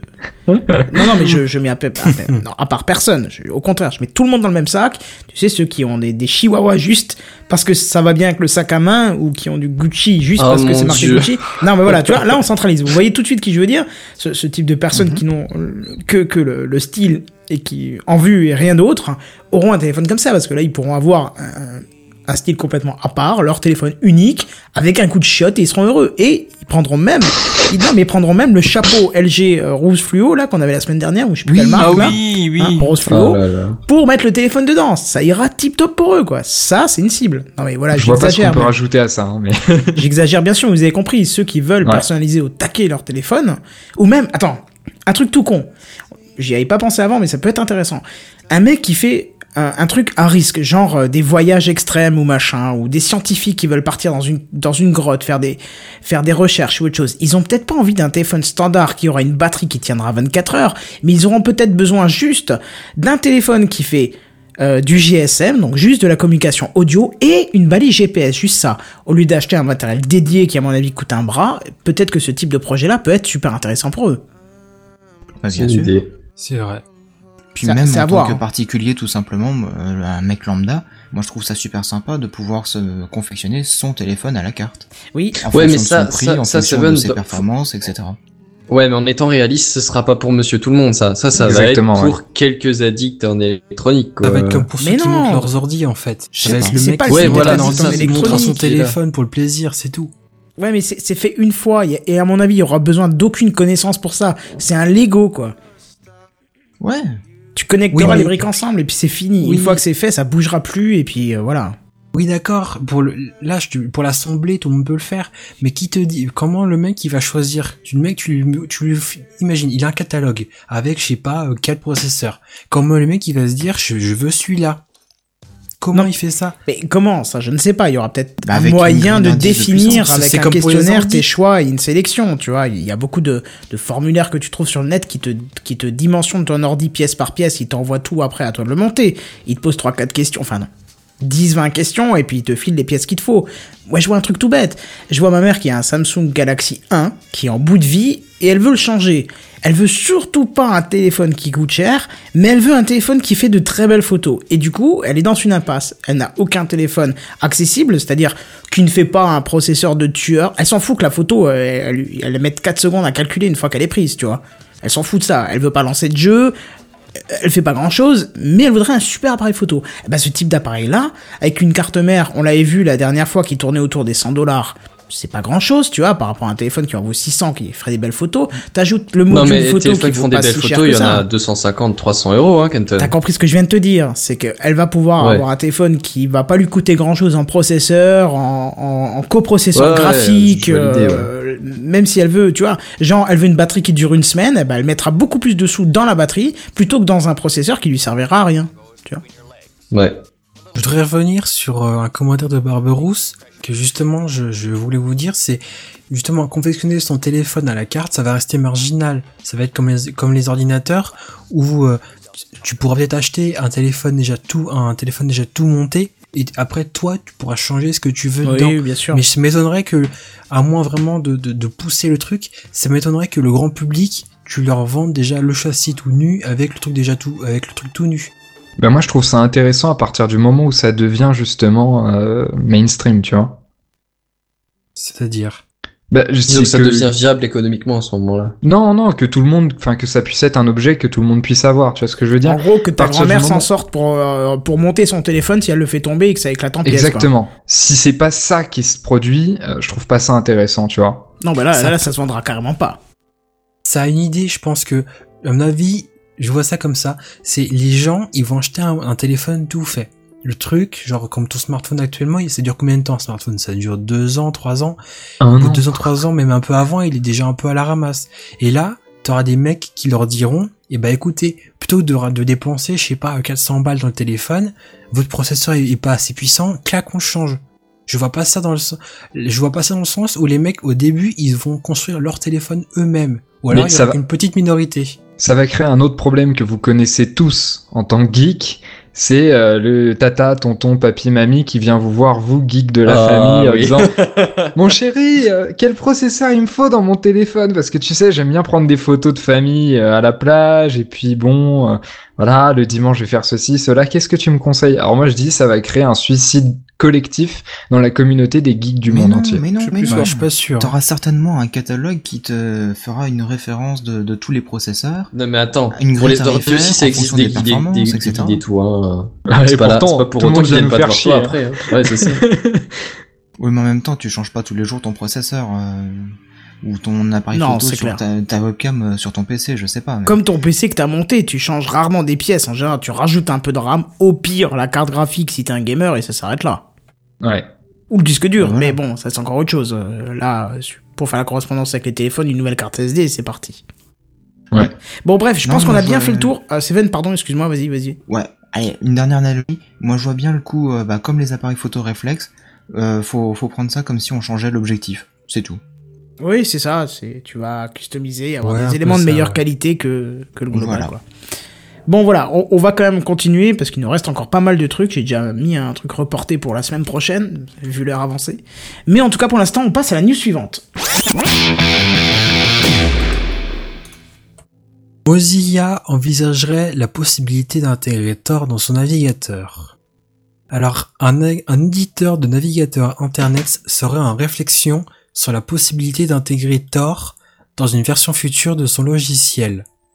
Alors, pour rappel, pardon, pour rappel, Tor, c'est un réseau Internet mondial décentralisé qui a pour objectif de rendre anonyme tous les échanges sur Internet. On a fait un gros gros dossier déjà dessus au cas où. Hein.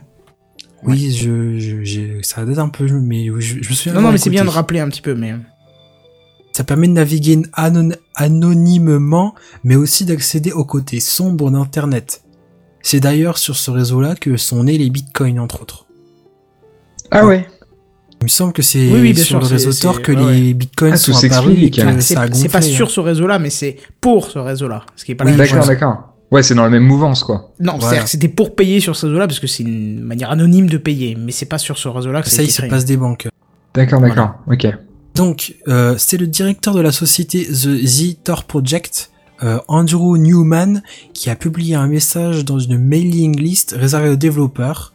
Et dans ce mail, il dit, il dit qu'il a discuté avec un éditeur de navigateur web et qui serait intéressé pour inclure Tor en mode de navigation privée. Et par conséquent, rendre Tor accessible non plus seulement avec un navigateur dédié, mais là juste en changeant une option dans votre logiciel que vous avez tous les jours. Donc l'identité de l'éditeur n'a pas été mentionnée, mais Andrew Newman déclare dans son mail que leur produit a, euh, leur produit a entre 10 et 20% de part de marché du marché international, c'est-à-dire une base d'environ 2,8 milliards d'internautes. Donc ce qui porte à croire que ce serait Mozilla qui serait euh, avec qui serait en discussion. Il Euh, y, a, y a un truc qui me semble bizarre sur 2,8 milliards d'internautes là. Ça fait un peu beaucoup. Ouais, ça fait beaucoup, ouais. oui, une valeur qui me paraît oui, ça bizarre. fait- oui. Bah, je, je, je, on a, je vous dirai peut-être un peu plus tard parce que là, de tête, ça- ça me dirait Ouais, ouais, mais bon, euh, c'est peut-être Plutôt, c'est des 2 millions, millions, là, à lire pense, les lignes ouais, de- ça colle plus que milliards. Les lire, lignes, à lire les lignes d'en dessous, ça me semble plus logique, ouais. Parce que 2,8 milliards, c'est presque la moitié de la planète. Et comme la moitié de la planète n'a pas forcément Oui. accès à Internet, ça fait bizarre. Ouais.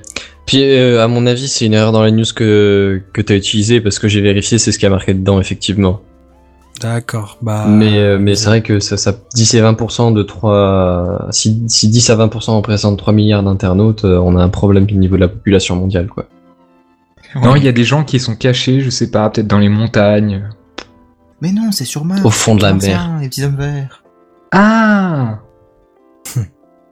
Bon, alors je reprends. Alors attention cependant, le projet avancerait à tâtons parce qu'à l'heure actuelle, le réseau Tor ne serait pas capable d'accueillir un flux de 280 à 560 millions de nouveaux utilisateurs.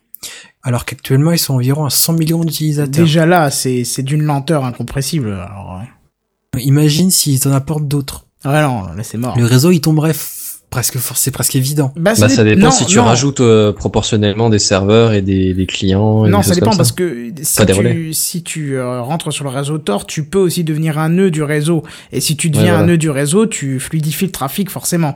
Donc ça peut aussi avoir l'effet inverse, c'est de, de découle, enfin de, de fluidifier le trafic.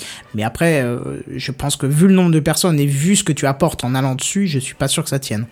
Mais c'est qu'une question de temps. Enfin, je veux dire, si tu prends l'analogie avec Google il y a quelques années, ils avaient sorti ça en grande pompe. Oui, Google va utiliser le HTTPS.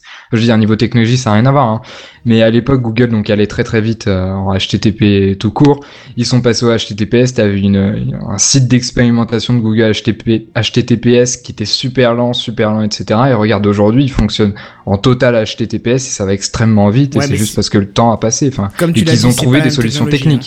Oui, mais ils ont trouvé des solutions techniques. Ce que je veux dire, c'est que là, si ils veulent vraiment faire ça, ils vont trouver des solutions techniques. Ouais, mais là, le tarif sur un autre problème, c'est que là, ce qui, le développement du HTTPS, c'était du, fallait, c'était du logiciel sans doute qu'il fallait modifier pour que ce soit plus efficace. Non, mais clairement, la technologie, là, a rien à voir. Oui, le réseau. Oui, oui. Alors que là, le réseau Tor, ça se base sur du matériel. Et tu vas pas, vu que le but du réseau Tor, c'est que c'est un réseau décentralisé, il n'y a Ouais. pas d'intérêt à ce que Google ou n'importe quel gros acteur d'Internet achète des serveurs pour héberger le réseau Tor. Ah non, non, mais je faisais pas du tout l'analogie par rapport à ça. hein. C'était juste pour dire que avec le temps, il y a plus de chances que ce problème-là soit résolu, quoi. C'est clair que ça n'a rien à voir avec Google, etc. et qu'ils vont pas Bah, la tout seule ça. solution, c'est de rajouter des nœuds qui consomment pas plus que ce qu'ils offrent. Donc, euh, il faudrait pour ça avoir des connexions complètement symétriques. Ça, ça se trouve, la NSA va payer et puis va dire, bah, on vous offre vos serveurs gratuitement, il y a pas de problème. Bah, ils peuvent, de toute façon, euh, tout écrypter à l'intérieur. Donc, euh, Ah merde, c'est pour ça qu'ils l'ont pas proposé alors. bah oui. et déjà que le FBI a réussi à faire tomber un site, ils étaient fiers comme comme comme le pape. Ils frétillaient- les mecs, ils frétillaient de la bite. Et en fait, euh, trois semaines après, t'avais un autre réseau tout aussi gros que ce qu'ils a fait tomber, qui est qui a repoussé ailleurs. Alors tu sais. euh, Ouais, ouais. Oui, donc, et donc le, le directeur, le directeur aurait, également déclaré que l'éditeur serait prêt à investir pour renforcer le réseau actuel afin d'accueillir les nouveaux utilisateurs. Interrogé par le journal The Daily Dot, le directeur n'aurait pas confirmé l'identité de Mozilla pour le navigateur Firefox. Euh, il a également déclaré que la vie privée devenant le nouveau buzzword, que les produits Attends, la vie privée devenant un nouveau buzzword que les produits doivent inclure et démarrer, et démarrer avec Tor semble une façon intelligente de le faire pour fabricant de produits. Je vais mal traduire cette phrase. Euh, Problème de copier-coller, tu sais. il se dit également que l'éditeur de navigateur web sera en discussion avec du cons- des constructeurs de matériel pour Internet, des routeurs et serveurs, pour intégrer cette fonctionnalité de routeur Tor en natif. Donc là, on arrive justement à l'idée que si c'est intégré dans des routeurs qui sont parpillés dans le monde, ça permet de supporter plus de charges et donc de mieux de- d'accueillir euh, ce flux de nouvelles personnes euh, dans ce réseau-là. Et vous, qu'en pensez-vous? Est-ce que vous pensez que c'est une bonne idée de d'inclure euh, Tor dans Mozilla Firefox? Enfin, ou dans les un Bah, navigateur en- dans un navigateur en mode discret, en l'occurrence, je pense que oui, c'est une bonne idée. Ouais, ouais, carrément, c'est plus qu'une bonne idée. Ouais. Surtout que... que- ça suit la logique de Firefox. Enfin, je veux dire, ils sont dans cette mouvance-là, de la vie privée, protection des données, etc. Donc, euh, Bah, Parce c'est que le- quand il le réfléchit- fil conducteur de, de tous les navigateurs actuellement. hein. ouais. Enfin, Euh, je, Ils disent maintenant, attention, je veux dire, vous c'est pas Google pas. Chrome qui va intégrer euh, Tor dans son système, quoi. Ouais, c'est voilà. contre leur idée. Ouais. Ou peut-être, Mais c'est- peut-être Internet Explorer. Moi, je dis, il y a des chances. Ah non, arrête, t'es pas bien. Non mais eh, l'air de rien, on tape, on tape, mais euh, honnêtement, les dernières versions d'Internet Explorer, je les trouve pas si mal foutues que ça. Oh, Je- putain, on l'a honnête, perdu. à cœur ouvert. On l'a perdu. Non, Bah, moi, non, je suis non, assez non, non, d'accord non, avec perdu. tu- Non, tu l'as la effectivement testé parce que je suis désolé. Bon, c'est c'est de c'est de notoriété publique que le moteur de Firefox c'est de la merde. Le moteur JavaScript de Firefox c'est de la merde, mais celui d'Internet Explorer se débrouille pas si mal que ça. Tout le monde fait en récemment un peu de JavaScript. Ha, ha, ha, ha. Je suis désolé, je suis le seul qui fait preuve d'un peu de neutralité et d'objectivité. Allez tous vous faire bien remercier. Mais non, mais j'ai dit que j'étais d'accord. Merde à la fin. Rigolez avec. Non, mais c'est vrai que la manière dont tu le dis, c'est assez, c'est, c'est assez drôle quand même. Benzen qui fait le défenseur d'Internet Explorer, c'est pas très cohérent, tu vas me dire. hein. pas dans l'absolu dans tous les cas de circonstances, parce que j'ai aussi vécu avec IE6 et j'en ai aussi chié comme un gros porcassin.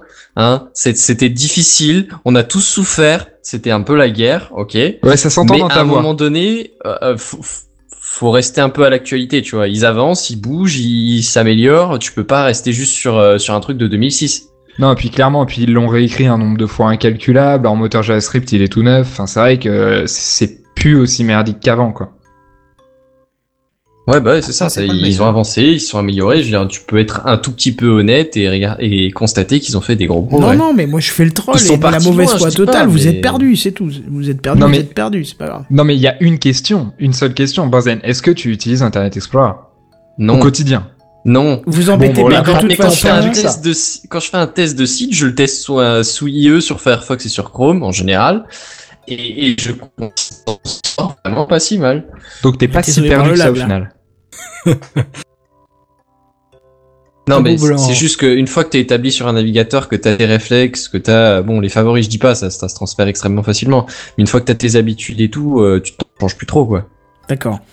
Bon, bref, on va arrêter de tourner autour du, du sujet. Euh, moi, je trouve que c'est une bonne chose. Je sais pas ce que vous en pensez, de rajouter Tor une dans un idée. navigateur. Quelconque le navigateur, on s'en fout que ce soit Firefox, Internet Explorer ou IE. Ah bah non, on parle, pardon, on parlait de navigateur. Mais, non, mais il fallait que je parle aussi au moins une fois. Mais non, non, c'est c'est une très très bonne chose. Je pensais la faire. Vu, vu ce qu'on entend quotidiennement avec les espionnages industriels, les machins, surtout en plus maintenant on veut scanner tout ce qu'on fait pour raison terroriste et on en reparlera dans un prochain café clutch sur les lois liberticides. Mais euh, mais ah, teasing, t'as vu ça? Mais Libertine? comment? Soirée Libertine. libertine. Non, pas non, non, non, libertine, non. Oh merde. On parle, non, non, non, on est un peu plus sérieux que ça dans le café clutch. Mais non, mais voilà, donc là c'est bien avec tout ce qu'on entend de pouvoir complètement anonymiser ce qu'on fait. Euh, bon, voilà. De toute façon, si vous voulez des infos sur Tor, n'hésitez pas à réécouter le dossier. Euh, c'était sur le, c'était sur l'IRL de cette année, je crois, hein, si je dis pas de bêtises. hein. Ça se tient Ah, juste c'est- avant les c'est- vacances. C'est ça, c'est Euh, juste euh, un avant. Euh, Bon bref, euh, on va passer, on, on est en train de tailler dans les news parce qu'on a encore quelques-unes, on va en reporter. Je- les news en bref, je propose qu'on les bypass aussi. Euh, il faut qu'on parle de, de celle de William. Je voulais en parler. Bah, remarque, ça passe vite les news en bref. on- on- oui, parce que t'as jamais rien à dire dessus. Mais tu sais, William, euh, il a souvent euh, 30 minutes à faire sur une news. lui, tu sais. Et je Eh ben, te comme on me critique, comme on me démonte. Ah ben ça, non c'est- Au contraire, Ah ouais, non. c'est- au contraire, c'est un compliment, c'est bien. Si tu, s'il y avait que des mecs comme toi, on mettrait même plus d'articles, on mettrait que des news en bref. hein. Ce serait réglé. J'ai une solution, on le mute. Mieux. Non Non, mais on- euh, sinon on les laisse, mais on va essayer de faire très court dessus alors. Bref, en tout cas, le, euh, la news suivante, très importante sur un réseau qui a explosé en notoriété cette semaine. Alors, le réseau social Hello. Donc, c'est parti pour le troll. Alors, Hello. Euh, Hello. Donc, ça s'écrit Euh, E2LO maintenant. et je crois que c'est point .co. Donc, euh, voilà. Alors, c'est un réseau social fantastique qui ne vend pas vos données pour, euh, pour gagner de l'argent. Donc, en fait, vous en avez certainement entendu ces derniers jours, ces dernières semaines, mais surtout ces derniers jours, parce que ça fait un bordel pas possible sur les réseaux sociaux, dans la communauté un peu geek, un peu communication, community manager, tu sais, tous ces gens-là qui traînent sur Twitter. Donc c'est un nouveau réseau social créé en mars 2014, donc extrêmement récent, qui base en fait tout son système, enfin tout son système, toute sa communication, tout son marketing sur deux axes, grosso modo. Le premier qui je pense va intéresser Kenton, c'est le fait qu'on utilise le nom qu'on veut, contrairement à Facebook qui a récemment eu des problèmes par rapport à ça, notamment avec les, euh, je sais plus, drag queen ou je sais plus trop quoi, enfin il y a eu toute une merde par rapport à ça en, en Californie. Donc on peut utiliser un pseudo, un nom avec son nom de famille ou pas. Kenton, ça te plaît, ça te plaît pas? Pff, euh, Voilà. Parce que t'es souvent défenseur de ça dans, dans le Café Clash, on en a discuté. Ouais, mais Facebook euh, c'est différent. Facebook, on, le- on en Ah. parle aussi. Facebook c'est différent. Après, si c'est un autre réseau social, pourquoi pas. Mais bon, Facebook c'était bien parce qu'on pouvait se retrouver justement avec nos noms, prénoms. Parce que D'accord. euh, moi, une, une ou un ami d'enfance qui s'appellerait maintenant Titi28, euh, m'excusera, mais je vais pas avoir l'idée de taper ça pour le retrouver. Donc, euh, D'accord. Et le deuxième axe, donc en fait, c'est ce qu'ils appellent le ad free, c'est-à-dire que il n'y a pas de publicité, donc sous-entendu, nous ne revendons pas vos données à des sociétés méchantes qui utilisent ça pour vous euh, faire acheter des produits euh, contre votre gré, etc., etc. Et d'ailleurs, je vais faire une parenthèse par rapport à ça, puisque souvent on entend cette phrase, que ce soit à la télé ou je sais pas trop où, phrase très simpliste qui dit Facebook revend vos données. En réalité, Facebook ne revend pas vos données en tant que telles. Ils vont pas voir Auchan avec leur disque dur d'un terrain en disant tenez, vous me l'achetez pour tant de dollars et, euh, et vous prenez les données des utilisateurs, etc. C'est-à-dire que Facebook crée tout un écosystème où ils connaissent des choses sur vous. À partir de ça, ils proposent à des sociétés tierces, disons votre boulanger, de pouvoir cibler des publicités en fonction d'un certain public. Mais à aucun moment, la boulangerie sait que toi, Kenton, ton nom, ton prénom, c'est ça et ça, et que t'as tel âge, et que tu consommes tel genre de produit, et que t'aimes plutôt ça. je t'avoue que c'est dur à vivre en plus. Parce son que... âge maintenant. C'est une simplification assez dangereuse parce que la réalité n'est pas comme ça. C'est-à-dire que c'est Facebook qui a toutes ces données. Facebook sait tout ça. Facebook sait votre couleur préférée, etc., etc. Mais ne le transmet pas directement à ça. Votre boulanger qui fait votre, la publicité ne va pas savoir que c'est que c'est vous qui va voir sa publicité, vous personnellement. Tu vois ce que je veux dire? Enfin, Ah Vous ouais, voyez euh, là, où, là où je veux en venir. Et alors, je suis tombé en fait en faisant des recherches, notamment sur Forbes, donc le magazine américain, un, un tableau très intéressant et qui, qui, qui m'amènera à essayer de comprendre le business model en fait de ce réseau social Hello, c'est euh, la valeur d'un utilisateur sur les différents réseaux sociaux. Alors je sais pas si vous avez une idée de la valeur d'un utilisateur par exemple sur Facebook. Euh, Ça je se sais que c'est. en Ouais, c'est en dollars, euros. centaines de dollars Non, c'est en, dollars c'est en, c'est en dizaines même pas. C'est en dessous de la dizaine. Eh bien, alors sur le tableau que j'ai trouvé pour Facebook, c'était à 90,59$ la ah valeur. Ouais, hein. Ah ouais Ah, quand même, hein. Mais euh, j'ai- récemment lu un article il y a pas longtemps, enfin il y a quelques jours là-dessus, et moi j'avais vu des chiffres qui étaient à 128 dollars. Bon, tu me Donc, diras, si euh, la valorisation en bourse est si énorme, c'est qu'effectivement, il y, a du il y, a, il y a matière à voir derrière, quoi. Alors j'ai pas fait le calcul, mais si tu multiplies 128 dollars par le nombre d'utilisateurs actifs, etc., j'imagine Bah, que ça fait un 128 truc autour de milliards. 300 milliards de, de, de, de valorisation. Ah oui, ils sont déjà à 1 milliard 500 000 Non? Non, ils sont à 300 milliards de valorisation euh, boursière. D'accord. Enfin, les derniers chiffres que j'ai qui datent d'il y a quelques semaines, donc euh, ça doit pas avoir bougé énormément. Pour vous donner un angle de comparaison, euh, donc à l'époque où ce tableau de Forbes, a été réalisé, donc où euh, la valeur d'un utilisateur Facebook était de 90 dollars, le, le revenu moyen par utilisateur qu'on appelle ARPU était de 1,63$. Vous voyez la différence. Sur LinkedIn, la, la valeur d'un utilisateur c'était de 131 dollars pour un revenu moyen d'un dollar 53. Sur Yahoo, 44 dollars la valeur d'un utilisateur, 1 dollar la, le revenu moyen. Et sur Google, eh bien là, on explose tout puisque à ce moment-là, c'était 217 dollars par utilisateur pour un revenu moyen de 10 dollars. Là, on voit que Google, ils ont fait un sacré travail et ça marche plutôt bien leur système. Vous trouvez pas? Ouais, carrément. C'est c'est- c'est- En c'est même assez temps, c'est vrai que Google, c'est un compte unimisé, donc t'as énormément d'informations sur les gens. Exactement, à commencer par les recherches. C'est un gouffre de données juste monumental. Est-ce que tu peux quand même te recentraliser mails, sur Hello, mails, quand même? euh, Oui, et bah Ouais. pourquoi je voulais vous parler de ça? Parce que Hello, s'ils ne revendent pas la publicité, puisque bien sûr les chiffres que je viens de vous donner euh, sont, enfin, ont cette valeur-là principalement liée au fait qu'on revend vos données. Sinon, euh, vous n'aurez pas cette valeur-là. Enfin, vous vaudrez à, peu près rien. Et bien sûr, Hello, euh, qu'est-ce que tu vaux? Eh bien, on ne sait pas, puisque eux, on leur a demandé quel est votre business model, etc. Eh bien, comme ils ne vendent pas vos données, ils sont sur un modèle, enfin, ils vont le faire puisqu'ils n'ont pas encore fait. Euh, c'est un modèle en fait un peu comme les applications mobiles de in-app purchase, c'est-à-dire on achète des fonctionnalités en plus. Alors eux ils disent que c'est des toutes petites fonctionnalités, hein. vous n'allez pas acheter des pans entiers de, euh, de, de, de fonctionnalités du réseau social, mais c'est des petites touches qui vont être payantes pour les utilisateurs pour qu'ils les ont. Donc à titre euh, d'information, ils viennent de lever 435 000 dollars. Donc c'est, c'est, enfin c'est, je dirais dans les, dans les, les, les, les, ordres de grandeur de la Silicon Valley en ce moment. Et euh, quand on- pourquoi on parle de ça? Parce que ça cartonne énormément, ça fait beaucoup beaucoup de bruit. Il y a à peu près 30 000 demandes de d'inscription chaque heure. Parce qu'en fait, c'est un système qui fonctionne par invitation, c'est-à-dire que chaque utilisateur do- a quelques invitations à donner, je crois que c'est 5, et ce qui fait, enfin, c'est un système qui, qui fonctionne sur plein, de- plein d'autres startups utilisent cette façon de, de récupérer des utilisateurs, fait qu'il y a une demande, et puis une, comment on dit, euh, Un engouffrement des gens, quoi. C'est, ça non, pas un euh. engouffrement, mais le fait qu'on bloque les gens, enfin, tu sais, qu'on répond pas à leurs besoins, tu sais, Oui, euh, oui, ça, ça crée un besoin, quoi. ça crée un besoin, exactement. Mais Donc- j'ai- vas-y, vas-y, Oui. pardon, pardon. Non, vas-y, vas-y. Ah, j'ai j'ai eu l'occasion, euh, enfin j'ai un ami qui a, c'était marrant parce que c'était en début de semaine, euh, le matin j'ai un ami qui demande sur sur Twitter, euh, tiens est-ce que quelqu'un a une invitation pour Hello? Je sais même Mhm. pas ce que c'était, alors naïvement sans rechercher chez mon ami Google, je lui demande ce que c'est et il m'explique vite fait, je regarde sur le net, pff, jamais entendu parler, mais en deux jours j'ai entendu que ça après, que ça, que ça. Clairement. Et lui, deux jours après, me dit finalement c'est de la merde, c'est moche, euh, ça n'a pas l'air de servir à grand chose. je t'ai envoyé une invitation. Super, Bah, merci du cadeau. Clairement, clairement, dans les fonctionnalités, il y a rien de révolutionnaire. hein. Déjà, il y a beaucoup, beaucoup de bugs. Comme tu le disais, le design est extrêmement simple. C'est beaucoup plus que du flat design. Ouais, alors eux ils disent que c'est très, très épuré, simpliste. mais c'est juste que c'est moche en fait. Faut être clair. J'ai mis une photo, non mais j'ai mis une photo de l'interface sur le sur le live.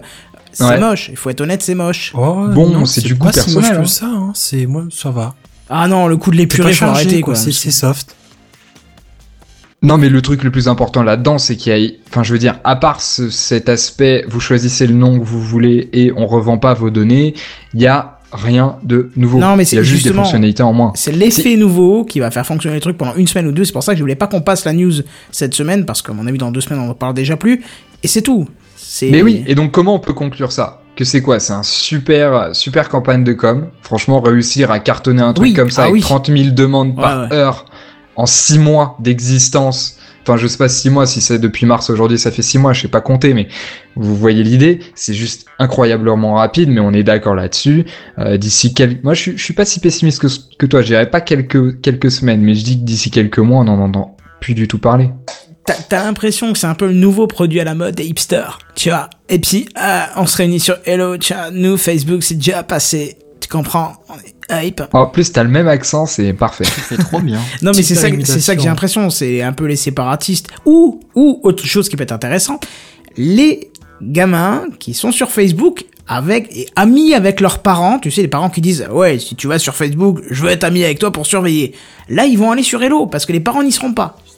Ça peut être un moyen pour eux de fuir les parents et de se retrouver ensemble, toujours sur un réseau social qui échange des images, des sons, des conneries, des idioties, forcément c'est des gamins, sur un autre réseau, tu vois. Mais chut, faut pas leur donner des Alors, idées comme ça. Eh, Déjà, surtout que je sais qu'il y en a qui m'écoutent. négatives des de- enfants. Non, mais non, mais c'est du troll, tu le sais très bien, tu me connais. hein. Bien sûr, bien sûr. J'aime les enfants. Oula, c'est chelou. Oh merde. C'est très très bizarre ce que tu viens de dire. Non, mais attends, ça va, je travaille dans une école quand même. Non, mais c'est du troll, mais. C'est encore plus bizarre. C'est c'est louche, là, c'est glauque. Ah, vous êtes. Alors, voilà, vous rentrez dans le cliché parfait. Rigole. Quelqu'un qui a 30 ans, qui est célibataire, il peut pas dire ça. C'est le cliché parfait. Vous êtes magnifique, merci. Vous, vous rentrez dans cette étude sociale que je fais euh, actuellement. Non, bref, non, pour arrêter de troller. Non mais qu'est-ce que vous en pensez d'Elo concrètement? Bah, concrètement, je trouve que c'est pas très joli, c'est pas très attirant. Ça peut juste être une alternative pour moi, euh, pour ceux qui n'ont plus envie d'être sur Facebook et éventuellement, effectivement, aux jeunes gens qui sont surveillés par leurs parents sur Facebook et qui veulent euh, être tranquilles ailleurs. On l'a vu avec Twitter, hein, ça a marché. Mais maintenant, les, les parents Ouais, arrivent aussi sur Twitter, donc. Euh, Ouais. D'ailleurs, je pense qu'il y a plus de parents que d'enfants sur Twitter. Oui, voilà. Puis même sur Twitter, t'as même pas besoin de demander un avis pour un ami pour surveiller ce que ton gosse poste. Donc euh, Ouais. Ouais, ouais. De toute façon, Twitter à la base c'est public, donc euh, voilà. Alors que là, en plus, c'est sur invite. Alors tu te doutes bien euh, que le gamin qui reçoit une invite là-dessus va enfiler à ses copains et dire à sa mère ah non non mais j'ai eu qu'une invitation. Hein. Tu vois, c'est c'est logique. Ils vont se réfugier là-dessus et euh, tu les comprends parfaitement quoi. C'est c'est un moyen idéal de se réfugier. Oui, mais il va se passer ce qui se passe dans la majorité des startups qui utilisent cette technique des 5 invitations, etc. C'est que là, il y a une énorme demande qui va faire, enfin qui fait qu'aujourd'hui il y a, ça crée encore plus de demandes de gens qui veulent leur invitation, etc. C'est ce qu'on vit en ce moment sur Twitter, les gens qui cherchent les invitations, etc. Ça, ça va s'essouffler en quelques semaines ou peut-être un peu plus. Et puis ensuite, pour redonner un nouveau souffle, ils vont ouvrir les inscriptions à tout le monde. Et puis ensuite, ça va se ré... au bout de quelques semaines, ça va se réessouffler. Et puis soit ils se font racheter par une autre boîte, ce qui a peu de chances de, de, de, de se produire, soit ils disparaissent à jamais et on n'entend plus jamais parler. Je sais pas, ça me fait penser un peu au One Plus One, tu vois, euh, quand, euh, quand il était tellement limité, il y avait tellement peu d'invitations, tout le monde en voulait, et maintenant que t'as les invitations un peu à tout va, plus, enfin, il y a plus grand monde qui le prend, quoi. D'ailleurs, il me semble qu'il n'y a même plus d'invitation pour N plus loin. Bah non si, Euh, Benzen en proposait cette semaine, je crois. Ah ouais? D'accord. Benzen? Ouais, je me suis acheté euh, le téléphone. D'accord. Mais j'ai encore des potes bug. qui m'ont demandé euh, des... D'accord. Bon, bref, euh, quelque chose d'autre à dire encore sur Hello, on n'a pas entendu tout le monde, là. Non. Non. Bon, bah c'est bon. Très bien. On fait des news en bref. Euh, si tu veux, les news en bref. Et c'est moi qui commence avec le Galaxy Note Edge qui ne sortira finalement qu'en édition très limitée. Ah bah là, je peux répéter ce que je viens de dire avant. One plus one, même effet. On va Ouais, c'est exactement ce qu'on disait. Ouais, j'ai pas vu que ça enchaînait sur ça, mais pour moi, ça m'évoque la même chose, quoi. Bah malheureusement, euh, ouais, ils ont voulu faire un gros coup marketing et finalement, euh, bah, ils le sortent que sur un ou deux pays au total et puis euh, en édition vraiment très limitée, donc euh, au niveau production, ça y va pas beaucoup. Ouais, non, là, je pense qu'ils ont poussé le principe un peu loin, le concept un peu loin de limiter de trop, là, quand même. Peut-être, ouais. Mais sachant que pour le coup, OnePlus, euh, c'était un problème de, de production qui n'arriverait pas à suivre s'ils ouvraient les ventes euh, normales, tu vois. Il y a encore des gens qui attendraient leur téléphone maintenant alors qu'ils l'auraient commandé il y a six mois, t'imagines le, le problème. Mm. Oui, Mm. non. Oui, oui, non, mais oui, on te suit, on te suit, mais parfaitement. C'est tout ce que j'avais à dire. D'accord. Je pense, je pense juste qu'à côté de ça, Samsung, ils ont pas de problème de production en quantité, tu vois, c'est pas ça leur problème. Non, non, non, non, c'est euh, vouloir créer un- une envie chez l'utilisateur qui finalement ne prend pas, puisque de toute façon, ils ont tellement de produits différents que. pff, Voilà. Bref. Ouais, mais du coup, c'est euh, pas la même situation. Bref. News suivante Virgule sonore. Euh, non. Bon, d'accord. Euh, L'obsolescence programmée punie par la loi. Je suis pas d'accord. Voilà pourquoi. C'est- c'est- Il l'avait marqué, donc j'avais pas le choix. Alors, qu'est-ce que, qu'est-ce que vous en pensez, vous, Ce serait une bonne idée, mais déjà, faut la repérer, ce qui est pas tenir évident. application. Eh ben, Ouais, eh ben, voilà, je suis ça. totalement non, mais d'accord. ça a été voté, ça a été voté, non, il me semble que. Non, non, mais je, oui. je parle pas du c'est problème voté, de la mais- loi. La loi est une bonne idée. Sauf c'est pas qu'ils une bonne n'arriveront idée. pas à la mettre en application. Non, mais, Comment tu non, mais- ça, prouver sur, Qui? sur le- au tribunal que le mec c'est une, une obsolescence programmée? Mais bien sûr. Eh, mais attends, mais qui va aller dire ah non moi je suis contre l'obsolescence, je suis pour l'obsolescence programmée? Enfin je veux dire à part un capitaliste euh, extrémiste, euh, voilà ça n'existe pas. C'est, c'est- on est tous contre, on a tous pas envie d'acheter tous les six mois un nouveau smartphone. Mais comment tu vas appliquer un truc pareil? Apple a déjà été condamné pour ça. hein. Ils ont réussi à prouver que leur batterie d'iPod était euh, à usage, on va dire, limité dans le temps. Usage Ouais, unique. fait. Ah, mais c'est c'est un cas, c'est c'est c'est juste c'est une grosse boîte, mais c'est un cas. Tu crois vraiment que Ah non, non, je crois il rien du tout. encore y avoir une, autre- une ou deux autres applications, et encore, j'exagère sans doute. Et puis cette loi-là va tomber dans l'oubli et euh, elle marchera jamais. Moi, je crois Oui, que c'est simplement une connerie de sortir une loi pour ça. Il faut juste indiquer, enfin, sensibiliser euh, les clients, les acheteurs, les... Que, que les commerçants sont les enfoirés et qui vont te mettre une pièce à moitié pétée pour qu'elle pète dans six mois. Il il- C'est ça qu'il faut faire. Faut pas sortir une loi pour pénaliser ça. C'est ridicule. Parce qu'on devient encore plus assisté qu'avant. C'est-à-dire qu'on s'en fout, il y a une loi qui va nous protéger, donc on peut y aller, on peut acheter euh, aveuglement. non mais c'est ça.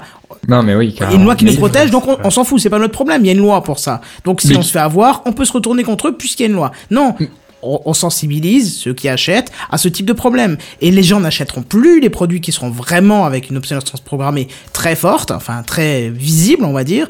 Et là, les constructeurs changeront. Faut pas mettre ce problème dans le sens là. Enfin, c'est mon avis. Mais- hein, mais... Quelque chose qu'on n'a pas dit, c'est une loi qui est à quel niveau? C'est une loi européenne, française, c'est quoi? Américaine? Américaine, d'accord. Ah mais c'est pire. Non, c'est une question. Ah euh, je sais pas du tout. C'est qui, c'est qui qui a fait la news? C'est moi, euh, il me semble que j'avais lu le machin, je crois que c'était euh, européen. Ouais, D'accord. bah, ça m'étonne pas. Hein. Bon, bref. Oui, il y a que l'Europe. Il faut qu'ils justifient. là. Ouais, c'est clair. Bon, bref, bah alors, euh, du coup, la news suivante, tu peux mettre le jingle vu que j'ai passé le avant. Tetris aura le droit à son film. Non mais, non mais faut arrêter. quoi. Non mais Je veux bien quoi. Ils ont sorti Tortue Ninja, maintenant il faut qu'ils fassent Tetris.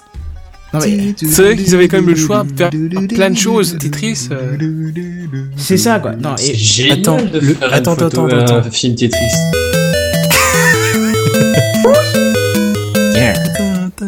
Non mais surtout que, attends, le, le, le producteur euh, de, du film a déclaré que ce serait un gros film de science-fiction épique et qu'il ne s'agirait pas d'un film avec des tas de lignes s'empilant autour d'un écran. Nous ne serons pas dans l'idée des formes géométriques. Non, c'est quoi l'intérêt Sauf quoi que c'est voilà, c'est si t'enlèves, ce- c'est la base du jeu, c'est Tu veux faire un Tetris Pour moi, tu fais un quoi film genre Cube, The Cube. Je sais pas si vous l'aviez vu. Ça, ça date il y a Oui, des années oui. maintenant, mais ça, c'était un film qui aurait pu encore coller dans l'ambiance Tetris. Mais ça s'arrête là. non mais comment tu veux tenir deux heures de, de film Je veux dire avec des avec des, des, des carrés qui s'assemblent quoi. Je ne sais Surtout que ce pas. sera pas des Non, mais carrés. justement, bah, le mec il veut moi je dis dé- avec un, jou- avec un joueur chevronné, c'est possible. Hein. Il y a deux heures la même partie. Voilà. Autant, autant Oui, qu'ils fusionnent les deux le projets euh, de, de mettre en film déprimant. Minecraft et Tetris ensemble, ça sera pareil quoi. Oh là Oui, là. mais ju- justement là si le si ils enlèvent euh, le fait que ce soit un jeu qui se- où l'acteur principal entre guillemets c'est plus les briques tu perds le, le tu perds l'intérêt de mettre le- la licence Tetris dans un film je sais pas Ouais. si tu me comprends bien Tu- non. Si, si c'est plus les si, si, c'est- si le but du film entre guillemets c'est pas de faire des lignes sachant que c'est le, le but principal de Tetris quel est l'intérêt de dire que Tetris fera un film? Parce que ça sera un film où dedans on va en par- on va, on va pouvoir dire la marque Tetris. Ça Bah oui, c'est ça, en fait. c'est ça. On va, on va faire du marketing, comme avec la- l'obsolescence, euh, euh, comme avec le, le- la pauvreté d'approvisionnement d'un produit ou machin. C'est que du marketing, c'est clair. Attends, si tu fais Tetris et que t'as pas de cube, hein, enfin pas de carré. mais- Non mais même s'il y a des cubes, c'est pourri. Enfin, je veux Ouais, dire. je suis d'accord, je suis d'accord. c'est Pas de cube, pas de film. Hein. c'est ça. On ira voir un film de cube. Bref, quelque chose à dire encore ou on passe à, à la dernière news Non, euh, bon. Ok.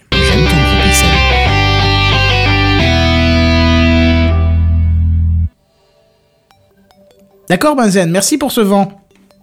Ah merde, putain, je suis resté sur la page d'avant. Oh le con. Voilà, tac. Bon, allez, je vais, j'y vais vite fait. Nvidia recrée les premiers sur la Lune en synthèse, image de synthèse, pour prouver leur authenticité. Ok, on va répéter ta phrase, t'as lagué sur le mot fatidique. Nvidia recrée les premiers pas de l'homme sur la Lune en synthèse pour prouver leur En authenticité. image de synthèse, pour prouver leur authenticité. En quoi ça prouve Enfin, ce que tu peux détailler. Mais parce qu'en fait, une des principales critiques de l'authenticité des premiers pas de l'homme sur la Lune, c'était euh, le fait que, si tu veux, t'as la lumière qui soit en face de l'appareil, mais que, enfin, ou un peu sur le côté, mais plutôt à- en face de l'appareil. Et Ah. alors que euh, tu vois les, tu vois le vaisseau éclairé comme par une, une espèce de lumière euh, qui Ouais, vient comme une, ouais, comme une lumière d'un studio. espèce de flash de l'appareil. C'est ça. Et alors en fait, c'est c'est juste le, le reflet du soleil sur le, le scaphandre du mec qui a pris la photo. Et en gros, il trouvait ça juste avec une source de lumière euh, en image de synthèse. Moi, j'ai un Source de chiffre lumière par rapport à ça. C'est le, c'est le- parce qu'en ce moment, en fait, c'est pour ça que je parle beaucoup de, de théorie du complot. Vous l'avez remarqué parce que j'ai j'ai- j'ai lu un bouquin là-dessus qui disait qu'il y avait 11% des Américains qui croient à la théorie du complot sur la, euh, selon laquelle les Américains, enfin, je veux dire, l'homme ne serait jamais allé sur la Lune. Ça- fait beaucoup quand même sur 350 millions Ouais, mais les. Américains sont extrêmement cons. Faut se dire Ouais. ça aussi. euh, vu le nombre d'idiots qu'il y a là-haut aussi, euh, faut, faut le dire. Non, vous êtes méchants. Ah, non, on n'est pas méchants, on est con. L'homme est bon, l'homme est intelligent. On voilà, constate les clichés hein. qu'on nous déverse chaque jour. C'est tout. Mais si, c'est des clichés peut-être, mais c'est ce qu'on voit tous les jours, quoi. On les voit euh, un, un obèses. exemple au hasard, ils rechargent leur iPhone dans le micro-ondes. Voilà, mais mais mais Espoir de parfaitement, Mazen. d'humanité, là tu le mets où sur l'échelle à peu près Ju- Juste objectivement, comme ça. je sais pas. Objectivement, je sais pas. Moi je vais pas le mettre très très haut, honnêtement. Ça va pas chercher loin. Non, bon, au moins ça ferme la gueule de tous ceux qui croyaient à cette théorie, quoi. Voilà. C'est ça. Bon, bref, euh, quelque chose d'autre à dire là-dessus ou on peut passer à la suite? Non, let's go. bon. Donc, ok, très bien. On va passer à l'initiative de la semaine. C'est parti.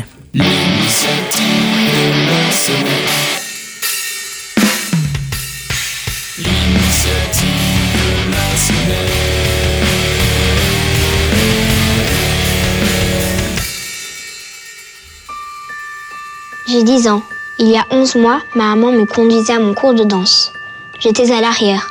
On riait et puis soudain c'est arrivé si vite. Il roulait à toute allure. Maman a essayé de l'éviter. J'ai crié très fort. Il y avait beaucoup de bruit. Et puis tout a changé. Le docteur a dit que ma maman avait eu beaucoup de chance. Moi, moins. Elle a arrêté de travailler pour s'occuper de moi. Elle pleure souvent. Elle pense que je ne la vois pas. Avant, mes amis venaient tout le temps à la maison. Plus maintenant. Elles doivent répéter le nouveau spectacle. Ce n'est pas mon histoire, mais celle de Laura. Être au mauvais endroit, au mauvais moment, c'est ce qui arrive à 13 personnes par jour. Et toi, pourquoi tu roules trop vite? Bon voilà, je suis désolé, ça calme un petit peu l'ambiance. Il y a plus joyeux pour un Gamecraft? mais c'est l'initiative de la semaine qui est pas forcément joyeuse.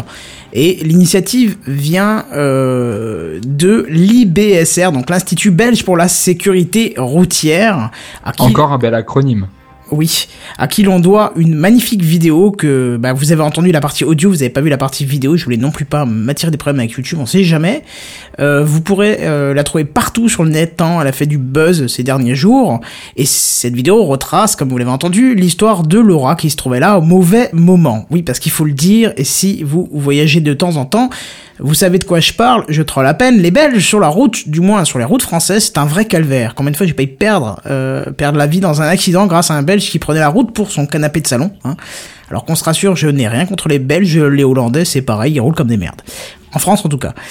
Alors, Bon, il y en a S'habituer d'autres qui sont hein, Les mecs qui surtout. de Lorraine. euh, Oui, voilà, c'est bien de, de, de casser un beau, un beau truc comme ça, mais c'est pas grave. Alors, la vidéo inspirée de réels représente le personnage de Laura, vous avez compris Laura, qui apparaîtra euh, sur 650 panneaux le long des autoroutes belges.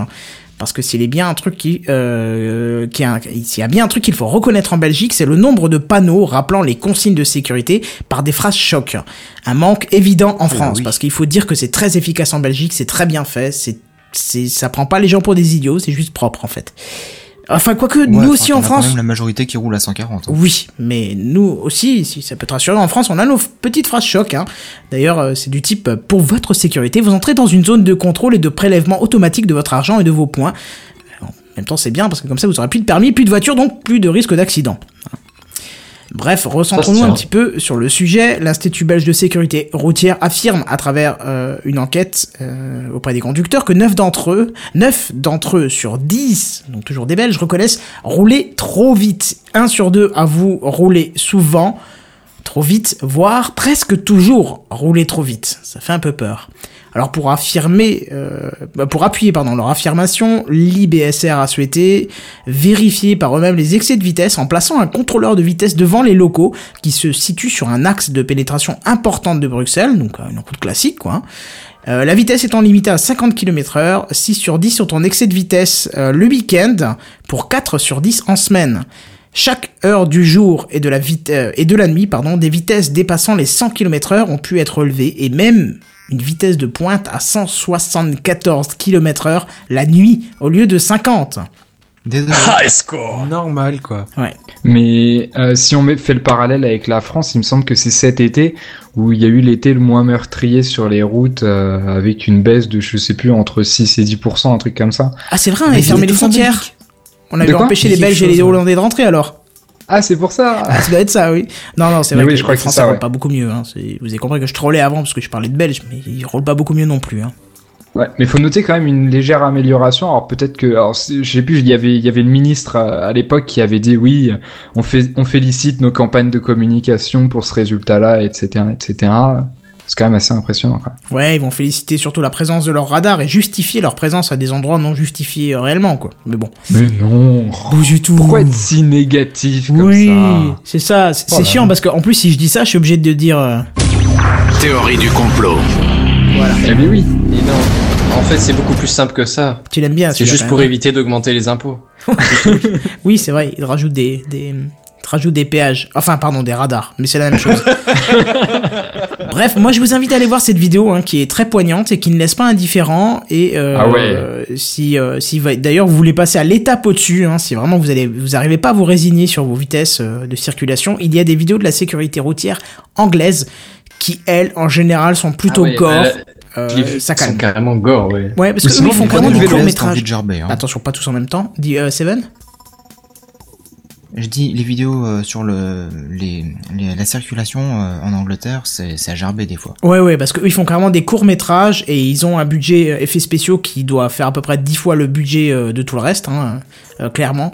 Et quand vous voyez un accident dans une vidéo de sécurité routière anglaise, vous voyez tout. C'est de A à Z, le- les, les blessures. Avec euh, un tout. ralenti sur Voilà, c'est ça. l'ouverture du crâne, enfin des choses assez sympas. ouais. Voilà, c'est ça. Mais je peux t'assurer que ça te calme après, hein, donc euh, tu- te dis, ou vache, euh, juste pour ça C'est vrai que c'est surprenant parce que quand tu vois les, les vidéos de la, de la sécurité routière en France, déjà tu fais oh là là c'est impressionnant mais euh, ouais là j'ai pas vu les vidéos en, en anglais tout ça mais déjà rien que le truc de la Belgique tu fais c'est c'est c'est C'est- En France, Ah bah, surprenant qu'il y ait ça en France, France, c'est petit joueur. hein. En Ouais, France, c'est euh, je m'appelle. Sam, je non, bois pas.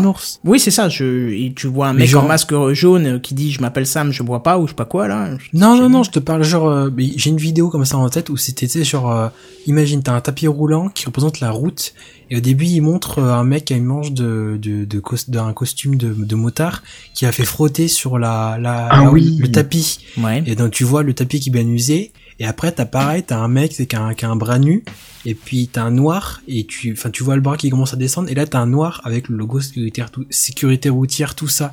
Déjà, là, tu fais, oh, oh là là, c'est Elle est incroyable cette pub. Ouais, c'est mais tu fais déjà tu les dans les médias tout ça tu fais oh elle est choquante mais si là tu dis qu'à l'étranger c'est encore pire euh, Bah t'en avais une qui était pas quoi. choquante mais qui euh, pas dans le sens euh, qui fait qui fait réfléchir Voilà, c'est ça, c'est la fameuse euh, vidéo où tu vois un accident qui va se produire et d'un coup le temps s'arrête, Oui, oui, oui. tu vois, oui, et d'un coup t'en as un qui sort et qui va vers l'autre, qui va Ah lui oui, rentrer dedans bien. et qui lui dit vas-y s'il te plaît, euh, freine. Il y a mon enfant à l'arrière qui dit non mais je suis désolé, j'arrive trop vite, j'arrive trop vite. Et Je là tu vois pas, le temps qui recommence tout doucement à avancer, tu vois, et ils regagnent vite leur voiture et puis ça se tu, tu vois juste une fraction de seconde du choc et ça s'arrête avec euh, voilà quoi. Mais ce qui est exceptionnel avec cette vidéo, la l'IBSR, Laura, c'est là où t'as passé le- le- l'extrait audio, c'est qu'ils réussissent à te faire réfléchir avec juste. Enfin, là pour le coup, il n'y a pas du tout de gore. Enfin, Non, non, non, y a il y a rien. juste une petite enfant assise sur un, sur un, sur fauteuil roulant, quoi. C'est c'est le texte qui est incroyablement bien écrit, quoi. Ouais, ouais, ouais. C'est, c'est vraiment de la réflexion, quoi. Ouais. Bon, bref, voilà pour cette initiative de la semaine qui est plutôt malheureusement euh, due à une cause triste, euh, en espérant que ça fasse euh, bouger un petit peu les choses, au moins en Belgique, parce que même si j'ai trollé, il faut avouer que je circule de temps en temps par le Luxembourg et la Belgique, et franchement, euh, je suis désolé pour vous les Belges, mais vous avez vraiment une façon de conduire qui est un peu particulière. euh, Vous n'avez rien à faire des autres, et c'est ça qui est dommage sur la route. hein. Est-ce que je peux, Oui, vas-y. est-ce que je peux juste dire un petit point là-dessus? Bien sûr, oui, toi tu utilises aussi beaucoup les routes belges. hein. Ouais, ouais, ça m'arrive assez fréquemment de, de monter en Belgique et euh, honnêtement, il y a des zones où c'est limité à 5. Mais genre, c'est un boulevard, c'est une autoroute. Tu comprends pas pourquoi c'est limité à 50. C'est pour ça que la plupart des, des automobilistes, ils roulent à 90, 110, 120, etc. Donc, euh, le- la limitation imagine, des, par des exemple- vitesses, la régulation, correctement appliquée en fonction de l'état de la route et de la route en elle-même. Enfin, moi, ça m'a jamais choqué dans les villes ou autre chose qui a un excès de vitesse, parce que c'est vrai que là-bas, euh, enfin, leurs villages, plutôt les, les villes de passage, les villages de, que tu traverses pour, euh, pour traverser la Belgique, C'est 70, hein. voilà, sont, sont 70. Les routes sont aussi larges que les avenues de Paris, alors qu'il y a personne sur la route. Hein, faut être honnête. Ouais. Donc là, à la limite, c'est pas choquant. C'est surtout sur l'autoroute où le comportement est ex- extrêmement dangereux. Après, il y a des comportements aussi extrêmement dangereux en France. Mais j'avoue quand même que quand je passe en Belgique, j'ai souvent très peur. J'ai souvent Ah, eu très mal. peur, quoi. Et par contre, euh, il y a pas de radar en Belgique sur les autoroutes. Enfin, en tout cas, j'en ai jamais vu. Si, il y en a, il y Ah en bah, a quelques-uns. sur celle que moi j'ai pris, je peux t'assurer qu'il n'y en avait pas. Et du coup, alors c'était open bar, tu vois, c'était. Enfin bon, voilà, je pense qu'on a fait un petit peu le tour. C'est. Euh... Non, je suis fatigué. Vincent, t'as essayé de dire quelque chose à un moment? Je sais plus ce que je voulais dire. Ça devait être vachement intelligent, non? C'est pas ça? Je te hais. Bah quoi, je, je, je présume, je présume. Histoire de remettre la bonne humeur après ce Sache-le, sujet te dramatique. Quoi? Tu, tu n'as pas le droit de présumer que je voulais dire de la merde. C'est vraiment pas très gentil. Ah non, Ça, ça. J'ai pas dit ça, Ça- du tout.